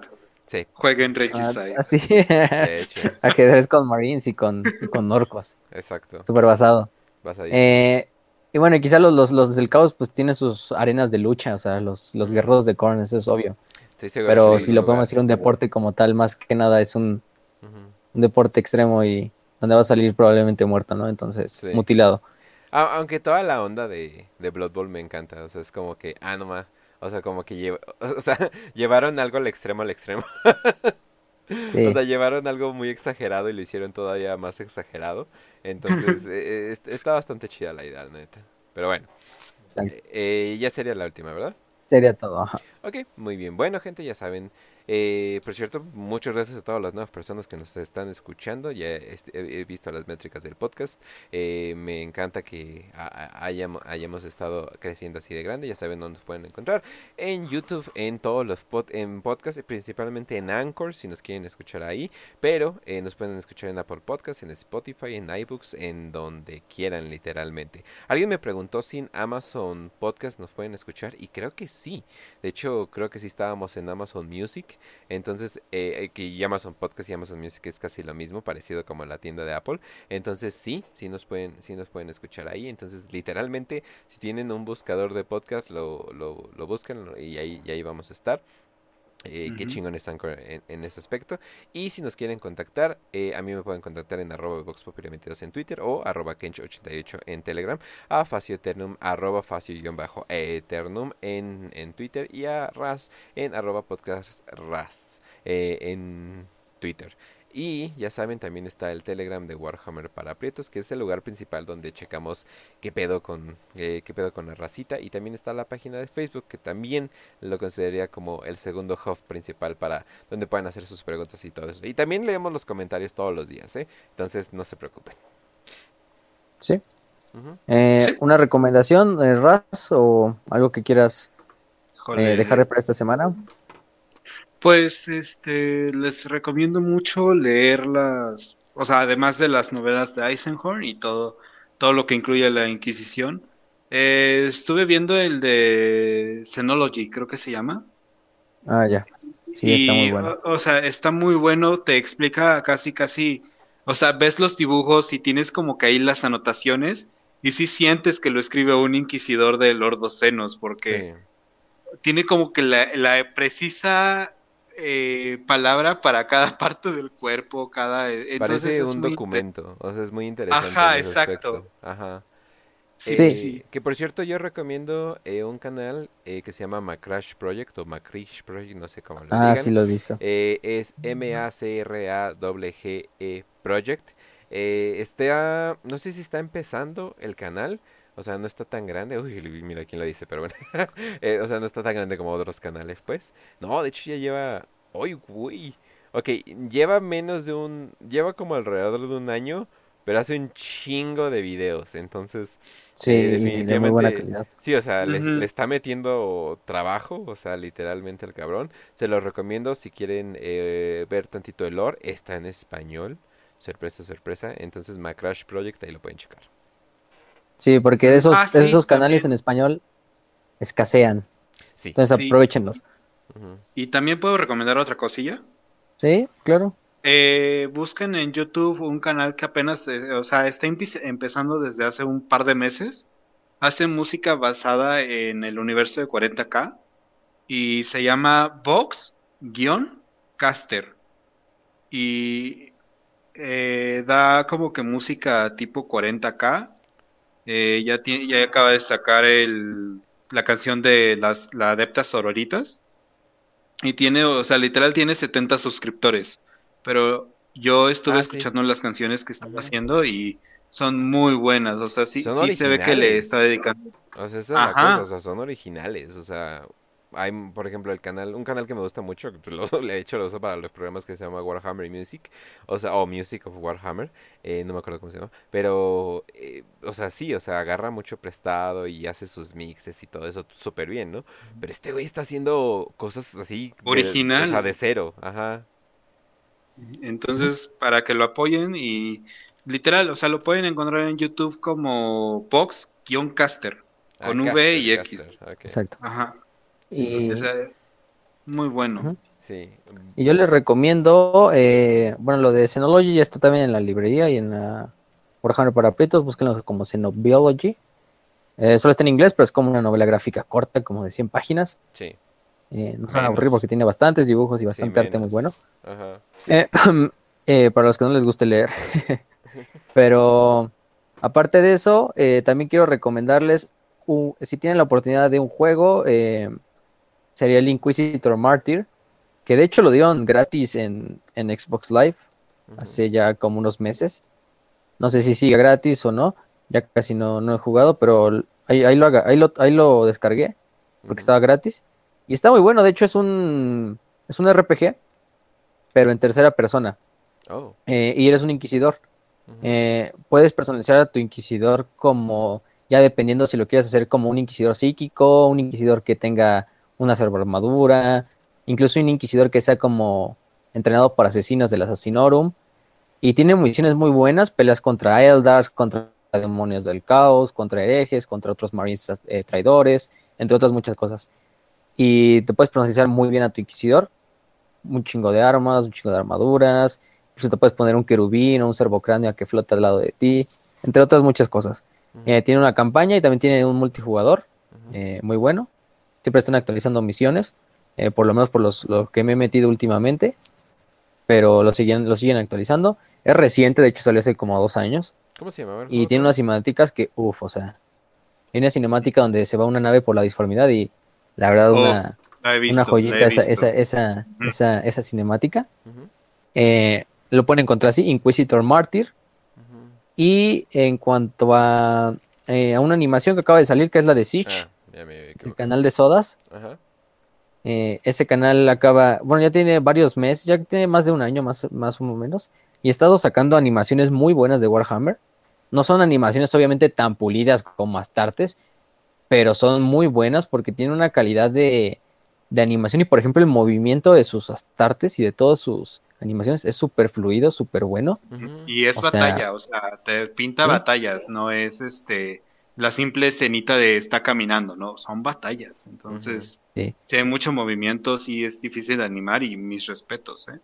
Ajá, y en esta ocasión sacó la de Siege, que es sobre los puños imperiales y sus odiados rivales, los guerreros de hierro.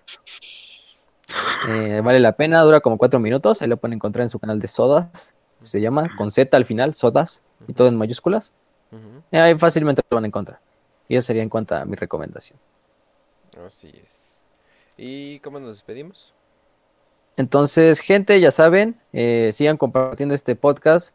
Entre más lo compartan, más gente puede saber de este lore.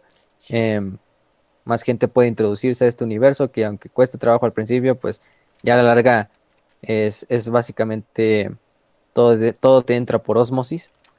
Entonces, no hay problema en eso. Eh, pueden seguirnos en Facebook, en Telegram, en todos los, en las plataformas en Evox, Spotify, eh, Anchor, Apple Podcast, todas esas que ya mencionó Kench. Sí. Eh, también nos pueden marcar por DM. Ya saben si tienen sugerencias, comentarios, retroalimentación, lo que quieran. Semanalmente ponemos el post para las preguntas, ahí los pueden dejar. Esta vez hubo muchas preguntas. Algunas preguntas no las escogimos porque básicamente las respondimos conforme iba el programa. Entonces tampoco era para tener un poco más de variedad. No se preocupen si su pregunta no sale. Eh, todas las semanas pueden volver a comentar y las tomaremos en cuenta. Obviamente escogemos cinco que no estén ya, que ya habíamos respondido.